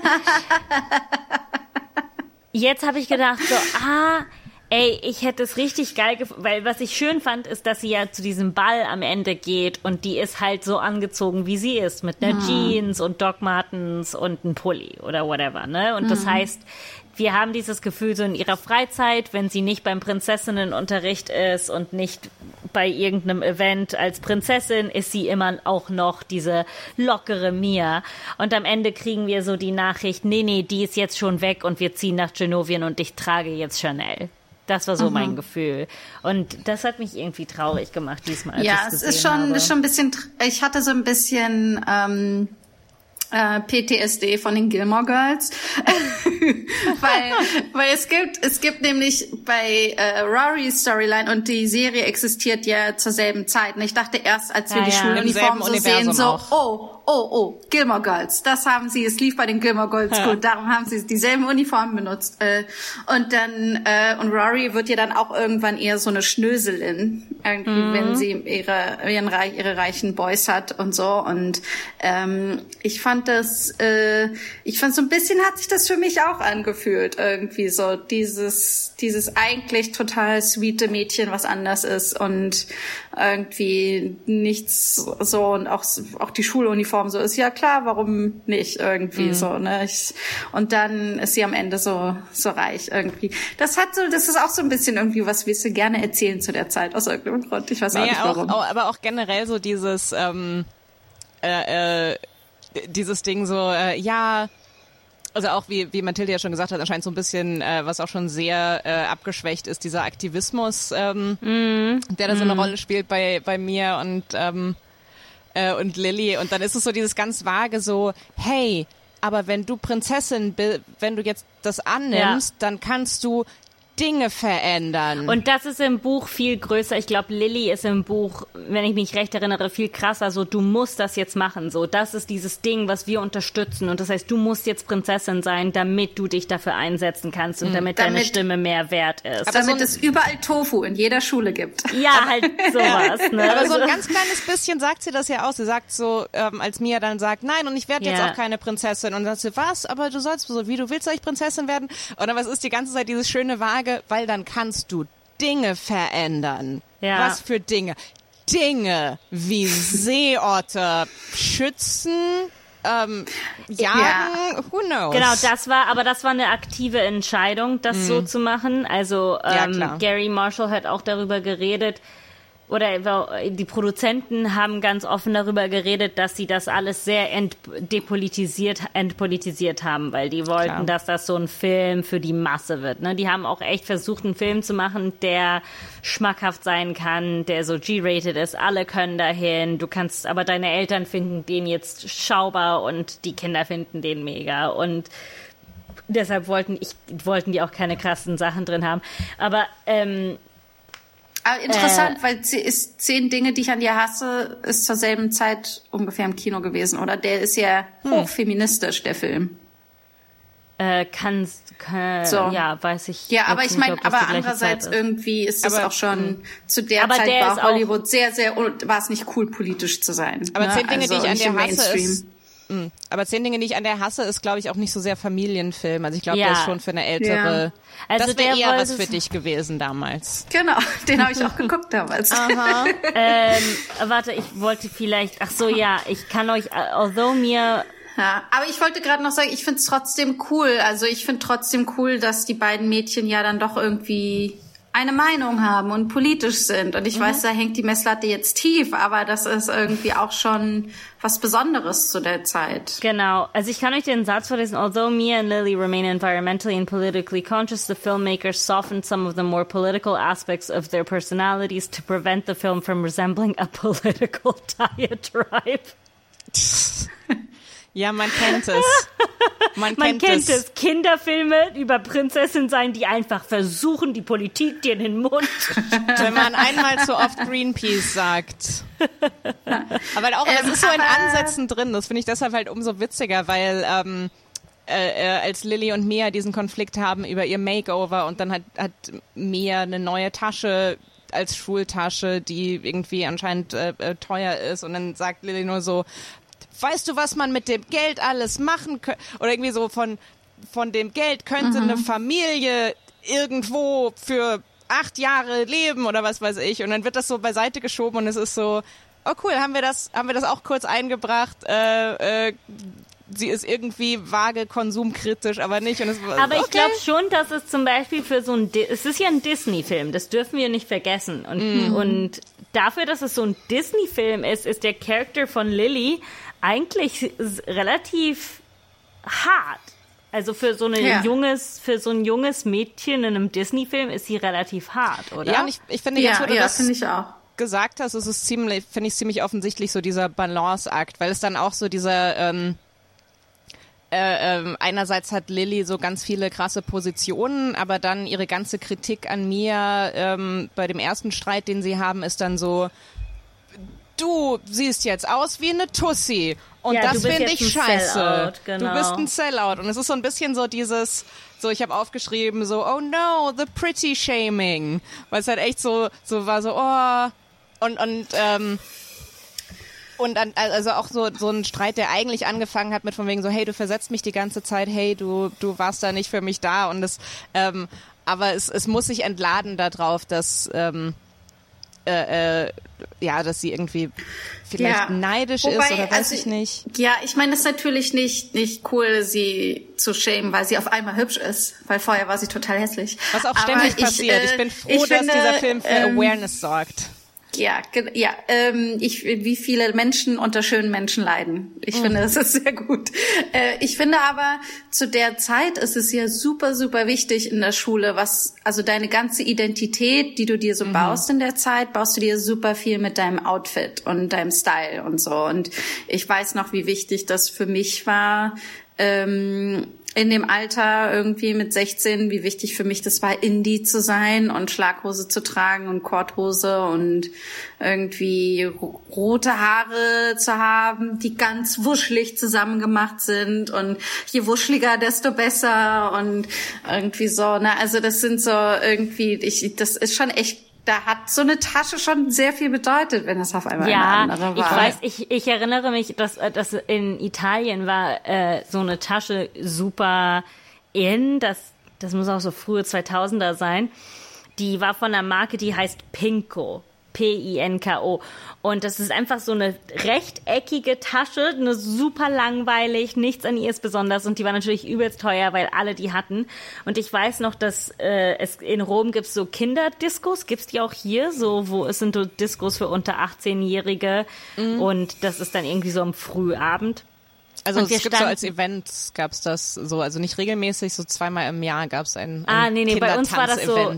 Alle, also freitags und Samstag war die Disco erstmal für unter 18-Jährige, für unter 16-Jährige auf und dann so ab einer bestimmten Uhrzeit musste man 16 sein und ab einer bestimmten Uhrzeit musste man 18 sein. Oder das waren die gleichen Discos. Aber ich weiß noch, wir standen Eigentlich geiles Konzept, aber kenne ich nicht, kenn, ich kenne es nicht aus Deutschland. ich, es war auch ein bisschen creepy, muss man sagen, weil das war halt echt die, die normale Disco und der Vibe ist halt schon so ficky ficky und wir gingen dort alle hin um und Alles haben aufeinander Alkohol. Genau, du hast eine Cola getrunken und dann mit Fremden rumgeknutscht. So super weird als Konzept. Aber ich weiß noch, wir standen in der Schlange von einer so Kinderdisco und nur eine von uns hatte so eine Pinko-Tasche. Und ich weiß noch, dass ich halt spontan hingegangen bin und ich hatte irgendwie nur so eine Jeans und einen Pullover und meine Eltern hätten mir nie über ihre Leiche so eine Tasche gekauft, weil ne, das ist halt ein Statussymbol, Markenzeichen, bla bla bla.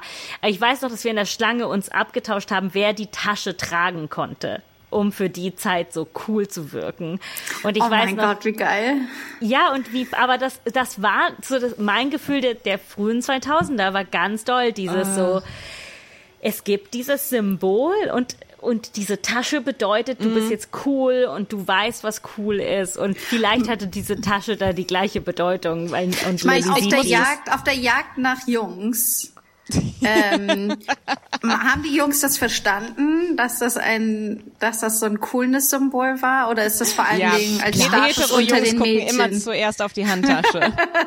Naja, ich weiß noch, zumindest in Italien war das so, dass auch die Jungs sehr auf die Marke deiner Klamotten geachtet haben. Ich, ich, Krass. Bei ähm, Mädchen? Ja. Oh. Mhm, auch. So, ich weiß noch, es gab eine Marke, die hieß Guru und das Markensymbol war nur so eine große Blume, äh, so eine komische weiße Blume. Und ich weiß noch, dass mir meine Mutter auf dem Flohmarkt so ein Rip-Off gekauft hat von dem T-Shirt. Und äh, ein Typ in der Schule kam dann zu mir einfach so, ah, wo hast du dein Guru-Shirt her? Und ich so total naiv so, ja, auf dem Markt, da ist so ein Stand auf dem Boden. Oh nein, Mathilde. Ah, und ich war so, ah, es ist eine Fälschung. Ah, okay, okay, okay. Ich musste gerade nachgucken, ähm, äh, weil bei uns, das war später, da war ich schon in der Oberstufe, also es waren so die, die späten 2000er.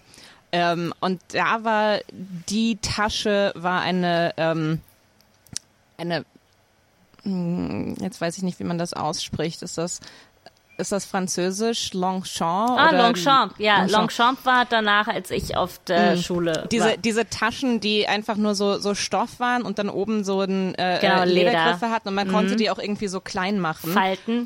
Und ja. das war, ähm, und, und das, da war ich tatsächlich, da war ich auf der anderen Seite, da war ich eine von denen, die, die, also ich hätte nicht mal tot mich mit dieser Tasche sehen lassen, äh, weil Hm. ich hatte das diese war, Tasche. Ah, du warst eine von den. Naja, das war der, da gesagt, war meine Mutter, da hat meine Mutter ihr zweites Master gemacht und äh, ich und die war äh, die drei Wochen im Monat weg und ich glaube, dass sie Schuldgefühle hatte, dass sie nie für mich da war und deshalb hat sie mir eine Longchamp-Tasche geschenkt. Ich habe das, ich habe gerade geguckt, die, die kleinste kostet 75 Euro. What? 75 Euro. Das kann man sich doch nicht, ach ja, dann können das natürlich sich nur die reichen Kids leisten. Ja, irgendwie. ja, das war auch so. Mein Vater hat, war so wütend, dass ich diese Ja. Tasche hatte. Er war so wütend Der war so, darüber. du verrätst den Klassenkampf, Mathilde. Nee, er fand das einfach lächerlich, dass so ein Teenie mit so einer 100-Euro-Tasche rumläuft. Und das, ne, ähm, man muss dazu Ja. sagen, es, man konnte viel reinstecken. Äh, Ich habe die auch total zerstört. Äh, aber Ich zurück zu, Princess Diaries. Zu, zu alternativen so. Eltern Ja. äh, fällt mir, wenn wir über den Vater reden, fällt mir auch äh, Mias Mutter ein. Ähm, Liebe die, den Charakter. Ich total, ich mag diese Kunst, ich mag diese ähm, Feuerwehrwache, die irgendwie von ihr umgebaut wurde. Ich mag, dass Mias Zimmer ganz oben ist und sie Oh mein Gott, runterrutschen Mirs kann, Zimmer eigenen war Turm mein hat. Traum. Mirs Zimmer, darüber habe ich zehn Jahre meines Lebens nachgedacht, dass das ich. Oh, ich kann euch da noch eine Geschichte erzählen, aber Jani, red du erstmal weiter. Ich will, ich will auch so leben. 100 pro. Auch jetzt. Wenn es hier in Berlin irgendwo eine alte Feuerwache gibt, die jemand loswerden will, ich kauf sie sofort. Mit Geld, das ich nicht habe. Ich krieg's irgendwo her. Aber ich fand, ähm, ich fand die, das fand ich total toll. Ich mag auch generell diese, diese Mütter, die anders sind. Ich finde, da hat man auch so ein paar in der Zeit in den, in, in so Filmen, ne, die irgendwie, aber ich Und fand ich es glaub, cool, die meistens- verschiedene Kunst, die sie so, Ja. so gemacht hat. Das war echt cool. Aber halt auch so das klassische Ding, so, ähm, so, so, so eine moderne Künstlerin, weil moderne Kunst heißt, man wirft äh, Dartpfeile auf, auf Ballons. Und Ja, Wobei obwohl sie da obwohl sie haben, da dass die sagt- Großeltern, ihre Eltern die haben Großeltern- das Genau. Ja. Sie, sie sagt ja schon, dass das nicht das ist, was sie macht. So, die machen das eher zum Spaß, glaube Ja, ja, ich. ja, so. aber es ist aber auch generell, also so, ja, so dieses Ding, so die, die verrückte äh, Künstlerin und sie ist so die, die Freigeistin. Und dann kommt ja auch so dieses Ding, so sie hat ihrem Vater damals gezeigt, dass man ganz anders leben kann. Ja, ja, das finde ich, das finde ich sehr, das finde ich sehr schön. Das beschreibt Julie Andrews dann auch so, ne? Mhm. Irgendwie, also die Königin. Da fand ich, das fand ich schön. Ich finde, das hat so eine schöne Farbe in alles, äh, in alles rein reingebracht. Aber mm, um kurz zurück zu Mias Kinderzimmer oder Mias Zimmer zu kommen, das war für mich halt, oh, es, ich hätte nichts mehr wollen können als ihr Zimmer. Und sie hat ja eine Lichterkette, die um, die hat ja so eine Treppe in ihrem Zimmer, die geht so hoch zu, ne, zu ihrem Turm. Zu ihrem Turm. The Tower. She has a tower. und ähm, äh, die hat da eine Lichterkette drumherum gemacht. Und ich weiß noch, für mich war das so, ich war so, ich brauche eine Lichterkette. Heilige Scheiße. So, das ist das, das ist das Beste, was ich je gesehen habe. Und zu der Zeit war ich mit meiner Mutter, haben wir in London gewohnt und meine Mutter hat mir eine Lichterkette gekauft. Das waren pinke Herzen mit so pinken Plüsch drauf. Oh, sehr 2000er. Geil. I swear to you, diese Lichterkette war dann, bis ich 18 war, in meinem Zimmer um mein Hochbett herum gedreht. Ach, das ist aber geil. Das Ja, ist, so und, vor. das ist Und eine meine geile. Mutter das hat die macht auch die immer- Tasche wieder wett. Meine Mutter hat die auch immer die Princess, die Princess-Lichter genannt. Oh. Oh. Also, dieses Zimmer. Was für Hm. ein Traum. Ja. Habt ihr dieses Argument, ähm, die Plattform, ah, wenn du Prinzessin wirst, dann hast du diese Plattform, dann kannst du all diese Dinge ändern. Irgendwie fand ich das ein schon ein schönes und ein schlaues Argument für so einen Film und eigentlich immer noch wahnsinnig politisch.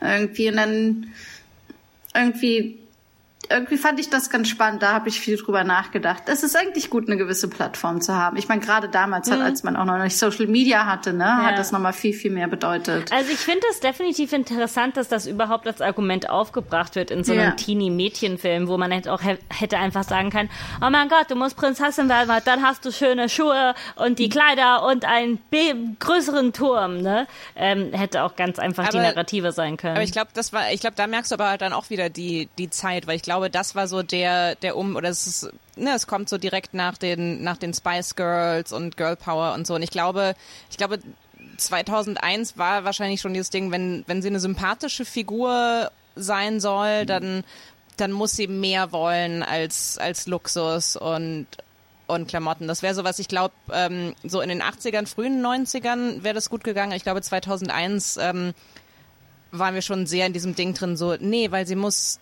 individuell sein und, und äh, ihre Werte haben.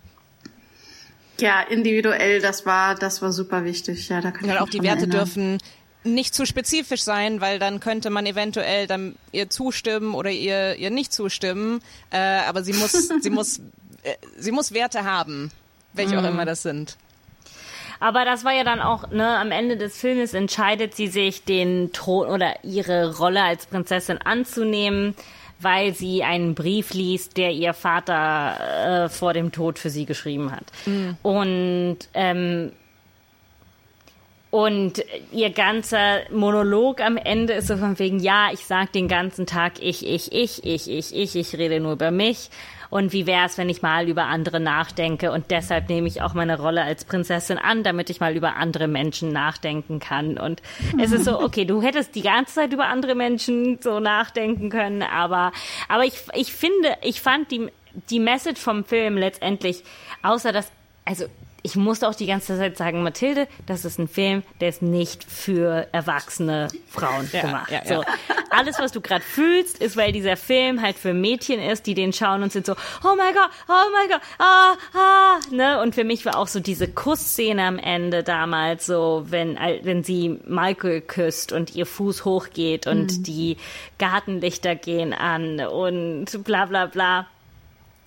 Das war für mich das Beste, das Beste der, der Ja, Romantik, schon- ne? Ich fand, ich fand auch, wenn ähm, Julie Andrews sagt das ja auch so schön irgendwie, naja, es ist halt nicht nur, ja, es ist irgendwie die schönen Kleider und die Krönchen und keine Ahnung was und der Palast, aber es ist halt auch, äh, es ist halt aber auch Arbeit irgendwie, ne? Und wie viel mehr und wie viel Verantwortung dahinter steckt. Und das fand ich schön, so ein bisschen diese Nuance zu haben, gerade in einem Film, also so dieses, eigentlich wünschen sich alle Mädchen Prinzessin zu sein oder ihnen wird beigebracht, dass sie sich wünschen sollen, Prinzessin zu sein. Und dann ist da ein Film, wo die Hauptfigur sagt, nein, ich will nicht Prinzessin sein. Und dann guckt man sich das aber auch noch mal ein bisschen, wenigstens mit ein, zwei Sätzen hier und da, Ja. versucht man da so ein bisschen Nuancen reinzuziehen. Und das fand ich eigentlich, und das fand Und- ich eigentlich ganz cool. Ja. Lasst uns über den Klassenkampf von, äh, Sagte sie, indem sie die Brille hin und her schwenkte. von Clarice Rinaldi reden. Und zwar, dass sie als Königin von Genovia eine Beziehung mit einem Security-Angestellten beginnt. Ich meine, das ist schon eine Message.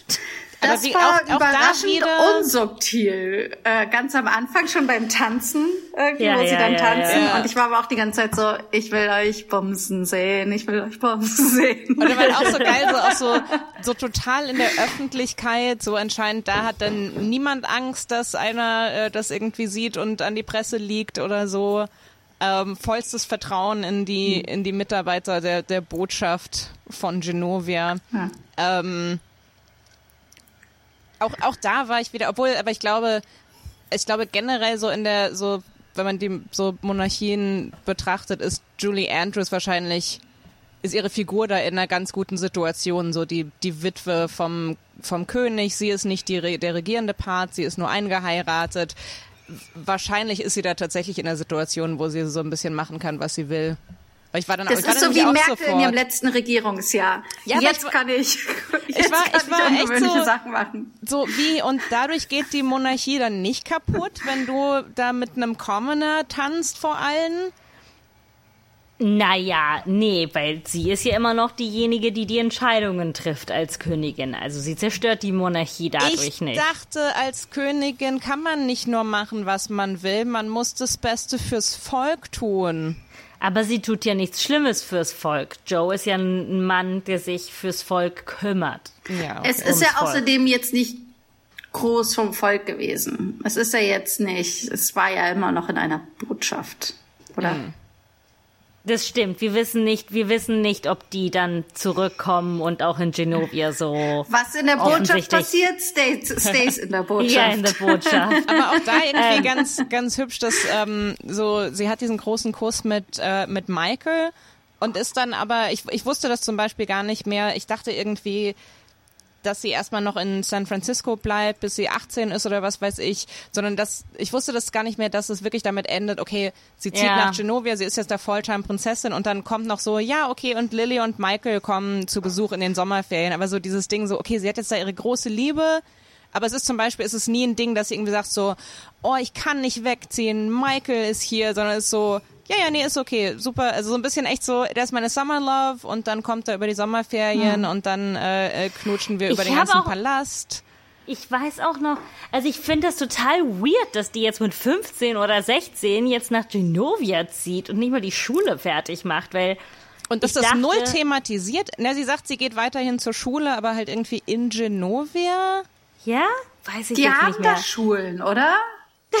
Ja, Genovia ist nicht echt. Sie wird okay? privat unterrichtet oder so. Aber, aber das fand ich, das, das wird null thematisiert, dass sie, ob sie, weil ich würde so, ich würde denken, dass das super zentral ist, dass sie erstmal sagt, okay, Prinzessin, ja, nein, keine Ahnung, was das heißt, aber ich will nicht wegziehen an, nach Europa irgendwo. Es wird null thematisiert, ob sie das Also geil ich findet oder glaube nicht. auch schon, dass ähm, das nur so am Anfang. Ich, ich weiß nicht mehr, was in was im Sequel stattfindet. Äh, weiß ich nicht mehr, wie das, wie das aussieht. Aber ich habe gerade geschaut, ob die auf Spotify das Hörbuch haben. Leider nur ein kleines bisschen davon. Oh. Ich habe Äh, gerade überlegt, ob wir den, den Sequel auch gucken sollten oder besprechen sollten. Oder alle Ja, vielleicht Bücher sollten wir lesen alle- und besprechen. Ja. Da, Dieser Podcast ist Antonia? ab jetzt 100% Princess Diaries. ähm, wir könnten eigentlich äh, nächsten Sommer die Sequels unserer drei Filme schauen. Aber Stimmt, ähm, genau, die haben alle Sequels, die Ja, ja. nicht so geil sind. ja. ich habe noch Äh, eine, eine Sache, aber Tobi, du hast auch was. Äh, nee, nee, du. Okay, ich finde, wir haben noch nicht über Sandra Oh gesprochen. Genau, Sandra Schande. Oh, oh mein Gott, wie gut ist Sandra Oh in der Was für Rolle? eine krasse Schauspielerin. Die hat so, die macht aus einem aha, aha, am Telefon, Aha. macht die Aha. so, das fü- fühlt sich an, als wäre das ein ganzer Monolog, ja, weil das Aha. die, Aha. aha, aha, aha. The Queen is coming. Und Und, du- und, sie spielt es so gut, oder sie spielt es so gut. So gut. Und sie hat, sie hat so Bock da zu sein. Also du merkst halt auch so, das ist, also sie ist jetzt nicht over the top, aber du, du merkst, ähm, so sie holt da alles raus, was geht. Sie ähm, auch dann ähm, am Ende, wenn ähm, äh, äh, wenn Anne Hathaway Mandy Moore so, die große Rache von Mia am Schluss ist, dass sie zu Mandy Moore sagt, oh, das ist ein hübsches Top. Und Mandy Moore auch so direkt so, hey, wir waren gerade bitchy zueinander, aber hey, voll nettes Kompliment, ja, danke schön. Und so, I bet it goes with everything. Und, und, und klatscht ihr ihre Eistüte über ihr Top und schmiert Eis über das Ganze. Und ich war so, that's, that's how you get revenge dafür, dass, Ja, dass ich sie fand dich... auch interessant, wie lange sie über die Brüste so rübergeredet Ja, hat, ja, damit ja. das Eis. Ich war so, Die es war so reibt das so richtig Oh ja. rein. richtig. Und, Und dann hat, oh ja, Toni, oh ja. und dann und dann hat äh, äh, dann dann hat äh, äh, Sandra auch noch mal diesen Moment, wenn Mandy Moore dann sagt so äh, Hallo, alle ihr Lehrer Mhm. da am Tisch, habt ihr das nicht gesehen? Und äh, Sandra Oh hat dann noch mal so einen schönen bitchy Moment so, hm, oh, das habe ich jetzt gar nicht gesehen. Hm, gib's in die Trockenreinigung. Sag mal, habt ihr die, äh, seid ihr eigentlich Anne Hathaway Fans oder nicht so? Weil ich, ich habe das Gefühl, Anne Hathaway spaltet total. Entweder mag man die oder Ich man mag hasst sie. die Ich, ich richtig. habe nie verstanden, warum Leute sie hassen. Ich auch nicht, aber hat sie, ich, die hat total viele Hater. Echt, ich finde, sie ist einfach, sie ist eine super solide Schauspielerin. Ja. Ich, ja, also ich finde auch gerade hier, ist, dass sie so viel schon kann in dieser 18. Rolle. Ist Ich habe hab sehr viel Respekt vor ihr. Sie hat es überlebt, äh, mit James Franco die äh, Oscars zu hosten. Also Sie hat nicht- James Franco überlebt. Ich weiß nicht, habt ihr das mal gesehen? Die, äh, äh, ich hab, habt ihr mal gesehen Aufnahmen von von diesen Oscars? Ich weiß nicht mehr von welchem Jahr, aber James Franco sieht aus, als weiß nicht, hätte er gerade, als hätte er die Nacht davor irgendwie alle möglichen Drogen genommen und und ist gerade so auf dem. Countdown und ist nicht wirklich da. Ja, bestimmt. ähm, und Anne Hathaway ist, muss ihn die ganze Zeit so da durchziehen und er steht nur so da und ah, es ist es ist super merkwürdig. Man man Ja, guckt James es nur Franco ist sagt so. ein, ist ein weirder. Oh. Ich war, ich war sehr in den verknallt, der ich saß sehr oft in meiner Uni neben ihm in unserem What? Schülersaal, weil der Nee, du kennst so viele Promis immer und du erzählst Ich es in so. Nebensätzen. Du sagst, Wen, wen kenne ich und erzähle Du das in kennst ihn Nebensätzen? den Sohn von Dennis Quaid. Ach so, ja. what? Ja. Ich weiß, ich kenne deine ganzen Promi-Geschichten gar Jack, nicht. Jack Quaid. Jack Quaid. Ich habe sehr hart versucht, So mit. Jack Quaid zusammenzukommen. Äh, Oh mein Verstehe. Gott. So cute, so cute. Sehr cute. Äh, nee, aber James Franco ist so ein Weirdo. Der hat das immer so genossen, wenn er so, weil der hat, glaube ich, zur gleichen Zeit, als ich in der Uni war, dort einen Kurs gegeben, so, keine Ahnung, so Filmmaking for Druggies oder so. I don't know. Und ähm, der saß How dann to so in, host the Oscars when you're coming down. yeah, like, how to be a terrible colleague and get away with it. How to be Ähm, a creep. A creep. Und er saß dann immer so in, in diesem Studentenraum, wo auch immer, wo Leute saßen und so gearbeitet haben. Und er wusste, dass alle ihn anschauen. Oh, okay, okay, Und okay. er hat's voll genossen, glaube ich. Der hat das so voll genossen, dass so alle Mädchen da reingerannt sind und Mhm. sich hingesetzt haben und ihre Laptops aufgemacht haben, um ihn anzustarren. Und ich glaube, er fand das relativ Mhm. ja, geil. natürlich. Anyway, James Franco, kleiner Creep. Ja, Creep, aber in kleiner den, Creep. ja, aber in den, den fand ich auch schon richtig geil, ziemlich So lange. geil und ja. heiß. Es tut Ja, mir so ja. leid, aber Ja. Anyway, lasst uns über äh, eine männliche Rolle in diesem Film reden und zwar Josh, Joe. der Oh. schmierige. Ich dachte, wir Ach reden jetzt so. endlich über Joe. Ach so, über Joe. Ja, äh, aber Josh, ich, ich fand den Moment, ich, hab, äh, ich hatte kurz vergessen, weil er er kisst sie un, also nicht konsensuell, kiss, küsst er sie, küsst er mir. Und das ist so ein richtig schrecklicher Moment, aber sie Vor haut der, vor der dann, Presse, ne? Genau, vor der Presse, weil er gesehen werden will, wie er die Prinzessin knutscht und sie haut äh, ihm mit ihrem Flipflop auf den Kopf. Und ich habe das total vergessen und ich war so, you go, Mia. Gott sei Dank Ja. hast du den geschlagen. Ja, das fand ich, und ich fand, das war auch so ein cooler Moment von, der so ein bisschen dieses, und dann will ich, dass mein Fuß so hoch ploppt. Und irgendwie, das macht er dann auch, aber nur damit sie dann ihren Flipflop Ja, nehmen kann ja. und die eine über zu haben. Das fand ich auch echt cool. Ja. Es war ähm, gen generell eine, äh, dieses dieses Ding, was sich so da durchzieht, dass sie irgendwie, äh, also dass Mia auf ihren, auf ihren ersten Kuss wartet und dann sagt sie auf Englisch, sagt sie so, äh, I hope my foot's gonna pop. Ähm, und damit meint sie so dieses Ding, wenn, wenn Leute sich in alten Filmen küssen, äh, dass dann bei den Frauen so der, äh, der eine Fuß so, so hoch geht und äh, meistens, glaube ich, weil der, der, der Mann sie auch so komplett äh, hält und sie kann sich so fallen lassen. Und ich weiß nicht genau warum, aber ähm, ich habe das, ich habe diesen Satz auf in der, in der deutschen synchronisierten Fassung äh, immer noch im Kopf. Auf Deutsch sagt sie, ich hoffe, dass mein Fuß flippt. Und das, das war das erste, als du gesagt hast, wir gucken Princess Diaries. Ich habe so, ah ja, stimmt, den habe ich damals im Kino gesehen. Ja, das ist das, wo sie sagt, ich hoffe, mein Fuß flippt.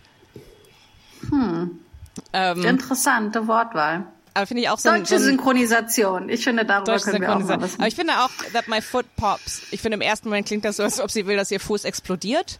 Ja,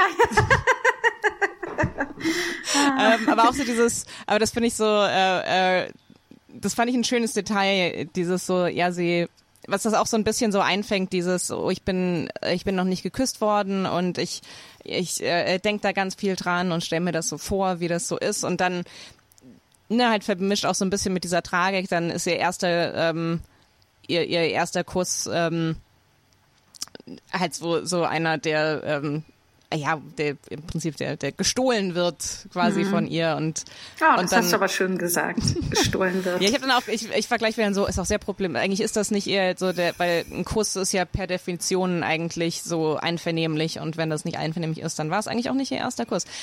Anyway, aber dann erzählt sie ihrer Mutter von dem, von dem schrecklichen Abend und dann eben halt auch wieder so, ja, und dann hat er mich geküsst, das war ganz furchtbar und mein Fuß ist nicht mal geflippt oder gepoppt.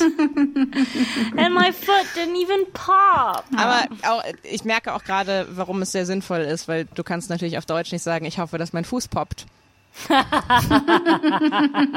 Wie das kennt. zu der Zeit war Poppen ganz oft, Aha. Das war echt so das Wort für Sex zu der Zeit. Das, Das kann ist ich so, mich noch dran so erinnern. ähm, ja. das, was heute äh, Bumsen ist für Mathilde. Das war Poppen damals.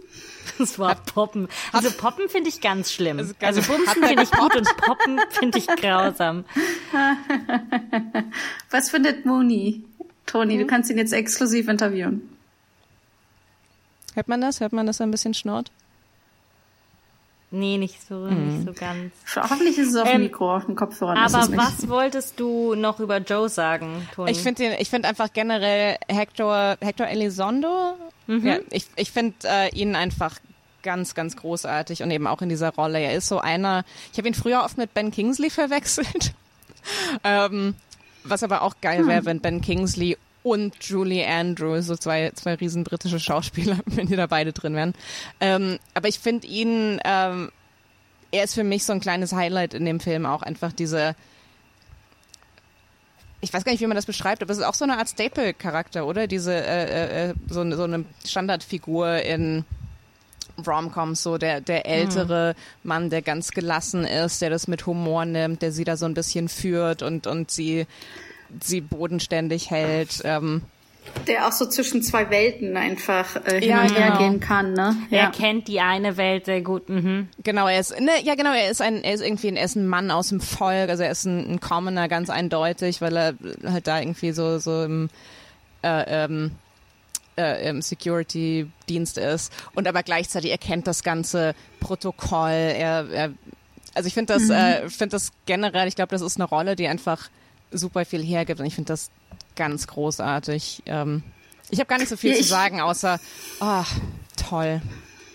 Wirklich toll. Ich überlege gerade, also generell, man muss sagen, dieser Cast ist einfach der Knaller, oder? Es sind Ja. einfach, ich finde Ja, einfach ist ein wirklich richtig toll besetzt. Cast. Außer Mandy Moore. Ich finde, Mandy Moore ist fehlbesetzt, aber ansonsten finde ich richtig Das ist auch toll ihre besetzt. erste Filmrolle. Ja. Aber andererseits super Song. Stupid Cupid, riesen, riesen Sommerhit. Äh, Stupid Kid. Äh, ich habe immer diesen, diesen Cheer vom Anfang. Na, How do you do? This is Girls Line just talking to you. I'm Lana, Hannah Fontana. ich glaube, einmal sagen sie auch äh, irgend so Chant, der einfach nur mit You're gonna hit the ball anyway. ja, ja, ja, ja. Das ist so, das ist, ja, das ist, de facto ist das ein Anfeuern, aber I don't know. I don't know. Das ist so, ja, schaffst du schon, mach halt, woo.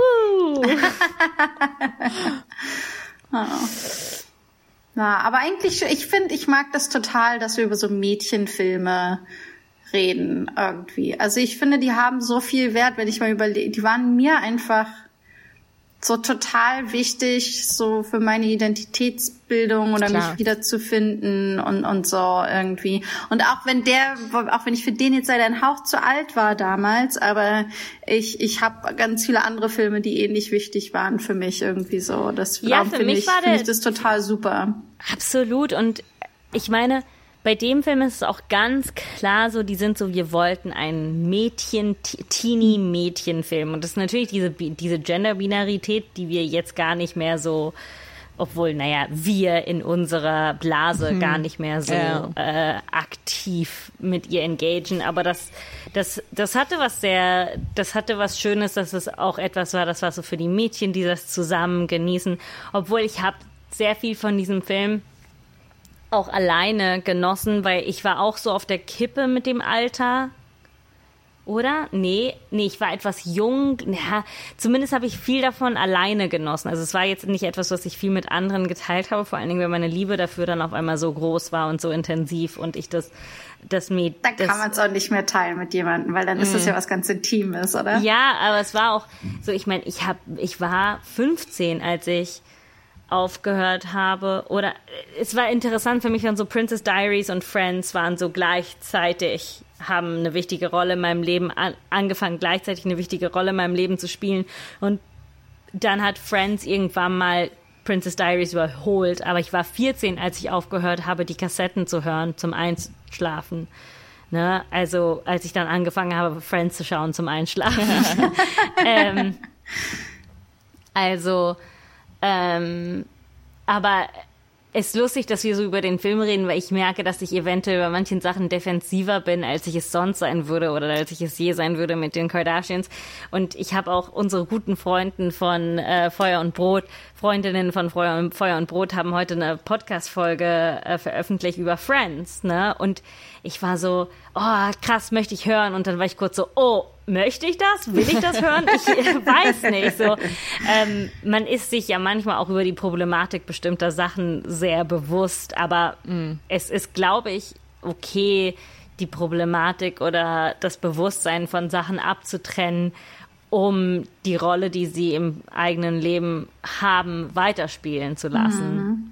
Ja, ich finde es auch gerade. Das kann ich total. Also ich würde zum Beispiel niemals über die Gilmore Girls reden können. So, das ist zum Beispiel eine Serie, die für mich sehr, sehr essentiell mhm. ist, wo ich merke, okay, die wird vielleicht so, hat bestimmt ihre Probleme hier und da und das sind Sachen, die, es gibt bei anderen Sachen, die habe ich dazugelernt und gesagt, die kann ich nicht mehr genießen, zum Beispiel Woody Allen Sachen oder so. Und dann gibt es Sachen, wo ich sage, solange es nicht extrem problematisch wird, möchte ich die noch behalten in meinem Leben.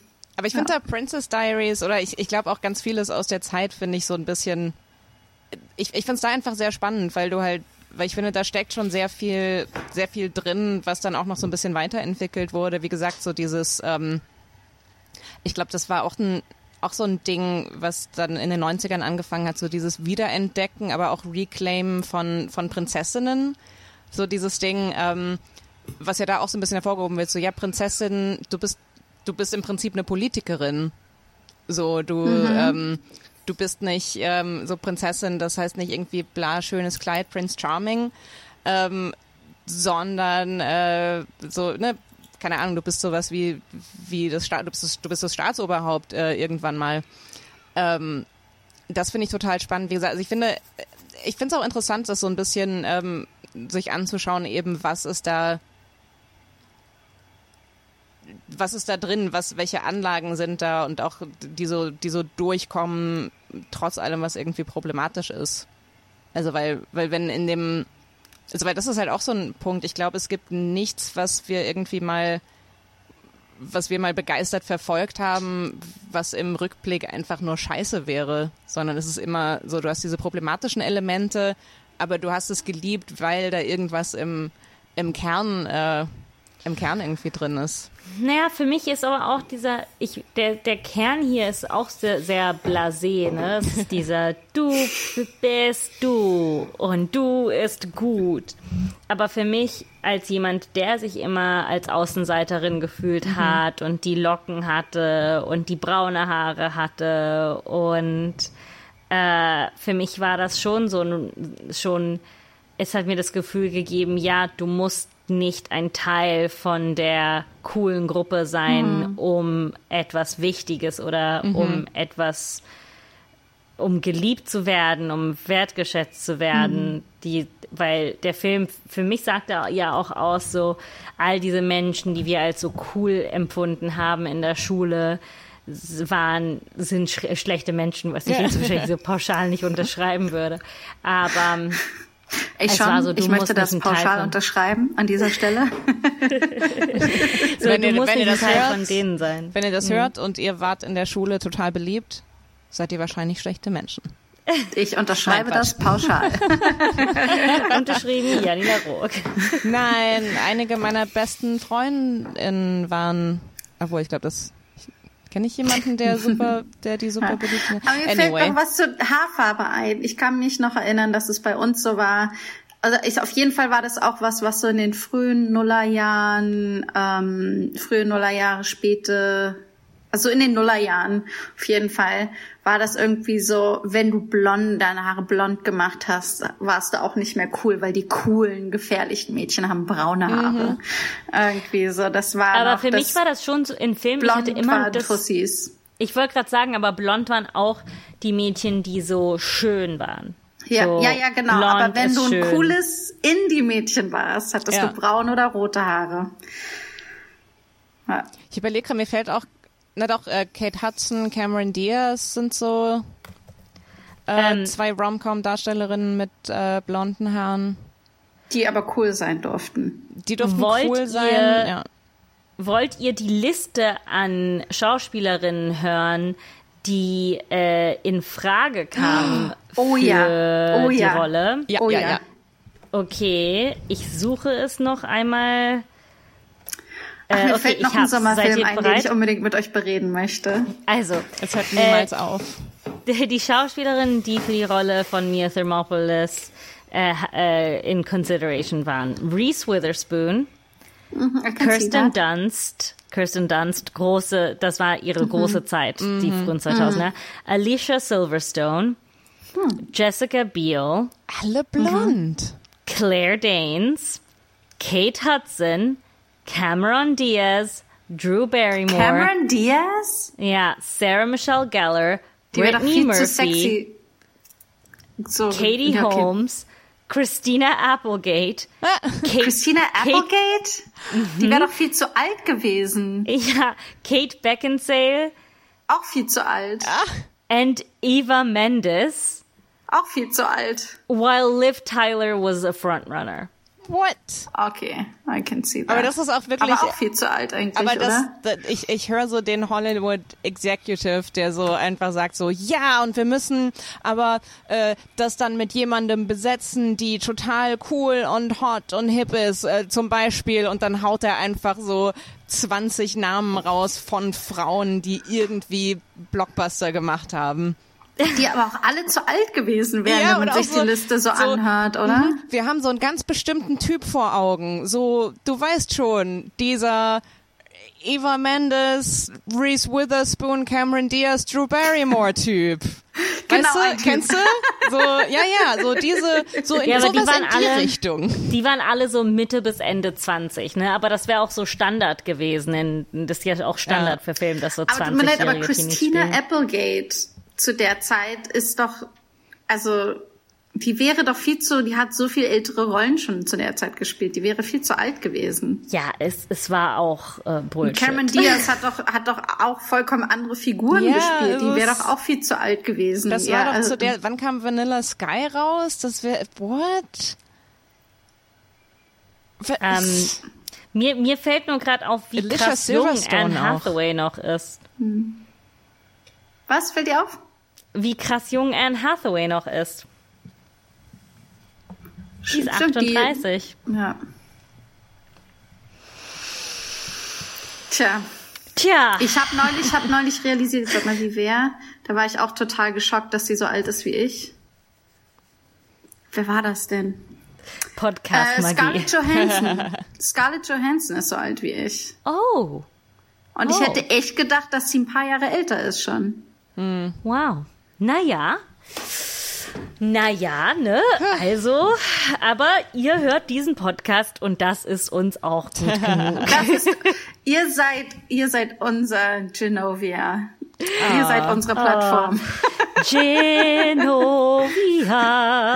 the land I call my home. ist das nicht auch eigentlich irgendeine andere? Genovia, Genovia,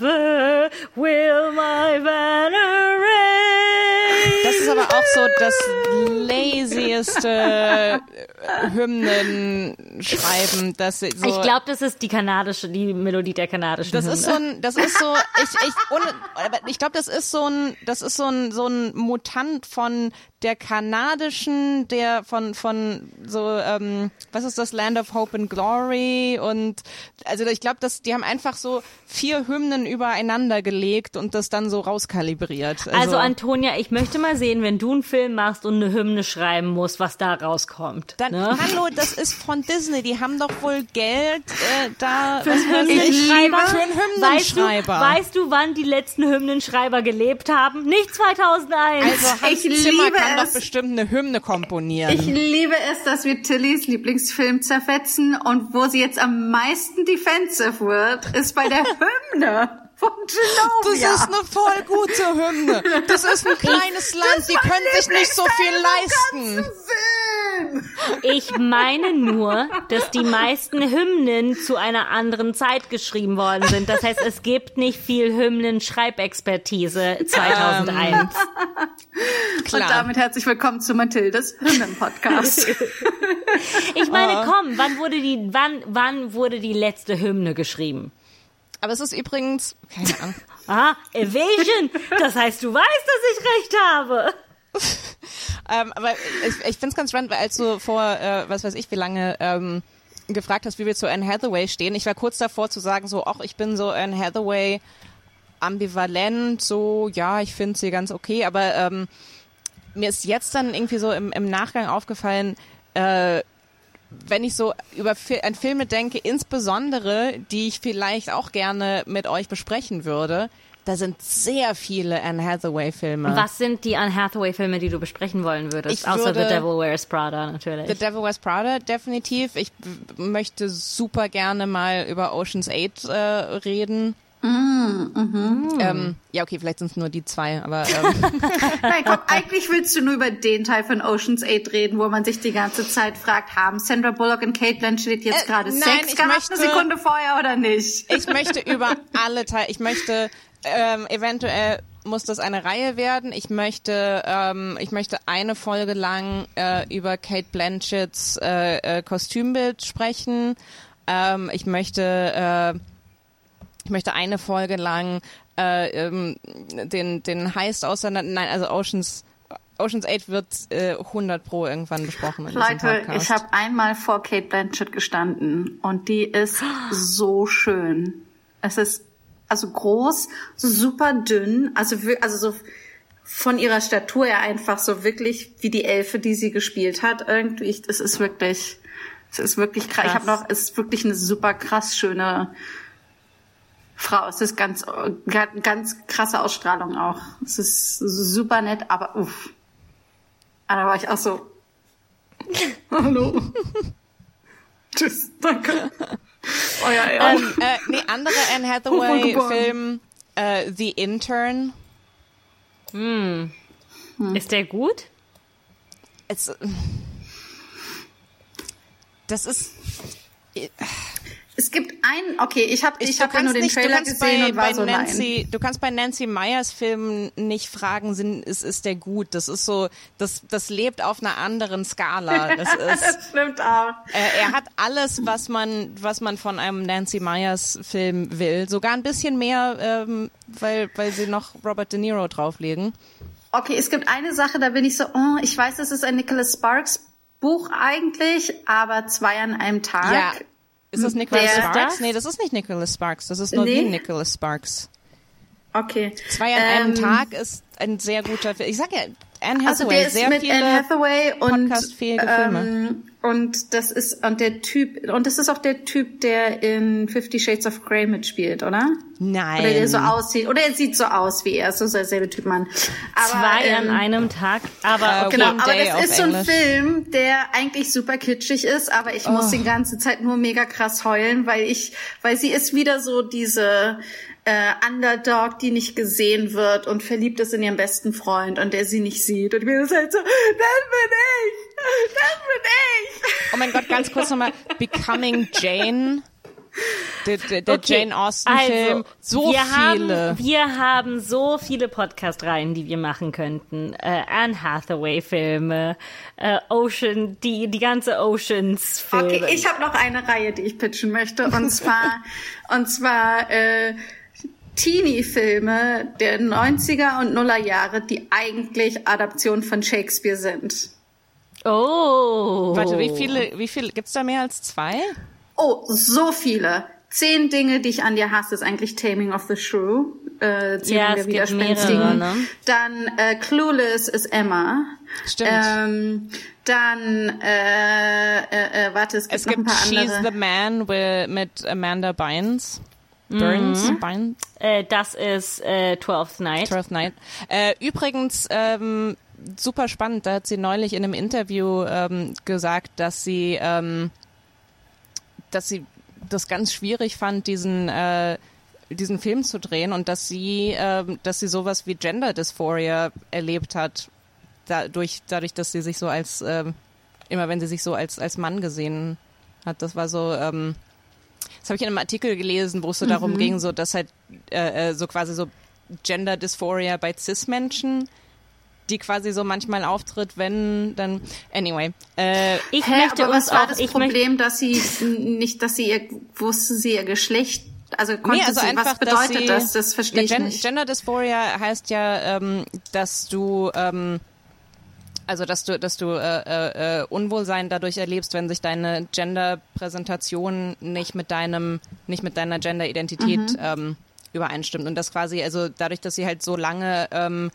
in diesem, äh, äh, in dieser Kostümierung als äh, als Typ einfach ähm, sich das so leben hat und dass sie das quasi, dass sie das als super ähm, äh, ähm, distressing empfunden hat. Also dass sie sich ständig Aha. so im Spiegel als ähm, als Jungen gesehen hat und dass das, also dass das quasi durch dadurch, dass das halt über längere Zeit irgendwie war, dass also dass das halt irgendwie bei ihr ähm, da was ausgelöst hat. Ähm, von daher äh, auch sehr, sehr spannender Film zu besprechen, habe ich aber nie gesehen.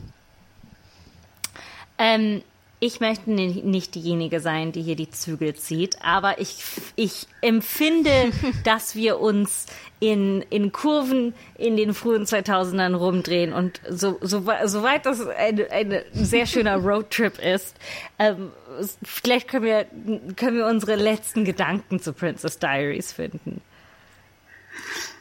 Ah, ich wünschte, ich hätte ihn früher in meinem Leben gesehen. Das ist, das kann ich mir vorstellen. Ich hätte ihn nicht jetzt zum ersten Mal sehen wollen. Ähm, aber meine, meine letzten Gedanken sind, sei du selbst. Meine, meine Gedanken dazu sind, ähm, ich, ich, ich finde den einen, einen wahnsinnig repräsentativen Film für 2001, für die frühen 2000er.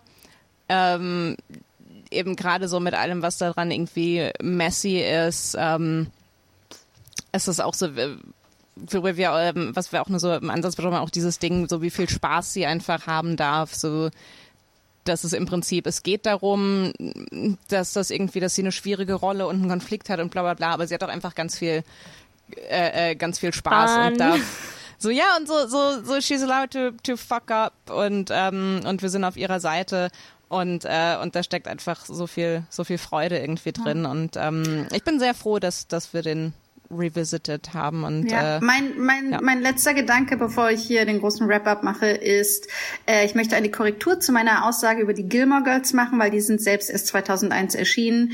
Darum kann Princess Diaries gar nicht äh, diesen ganzen Schulmädchen-Fetisch äh, genommen haben. Es war Britney Spears Video Hit Me Baby One More Ah, Time, klar, das uns klar, klar. alle wahnsinnig gemacht hat, Schuluniform zu tragen und Mädchen in in, Schuluniform air. zu sehen. Genau. Äh, ja, aber das war schon der zweite Teil unserer schönen Sommerkinoreihe. Und Ja.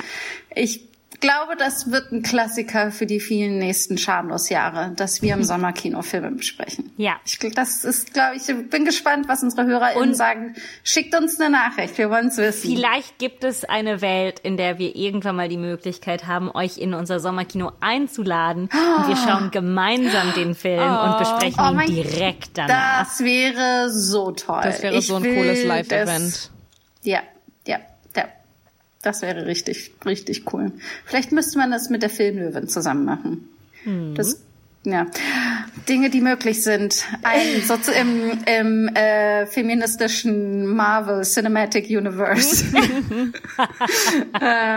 okay, es war, äh, es war sehr toll. Ich freue mich schon auf die nächsten Filme. Ich mich auch. Ah, äh, tschüss, ihr Süßen. Ciao. Oh, oh, Mathilde winkt wie eine Königin zum Schluss. Thank you for being for here being today. here. Thank you Thank for you for being here today. Thank you Thank for being for here today. here today.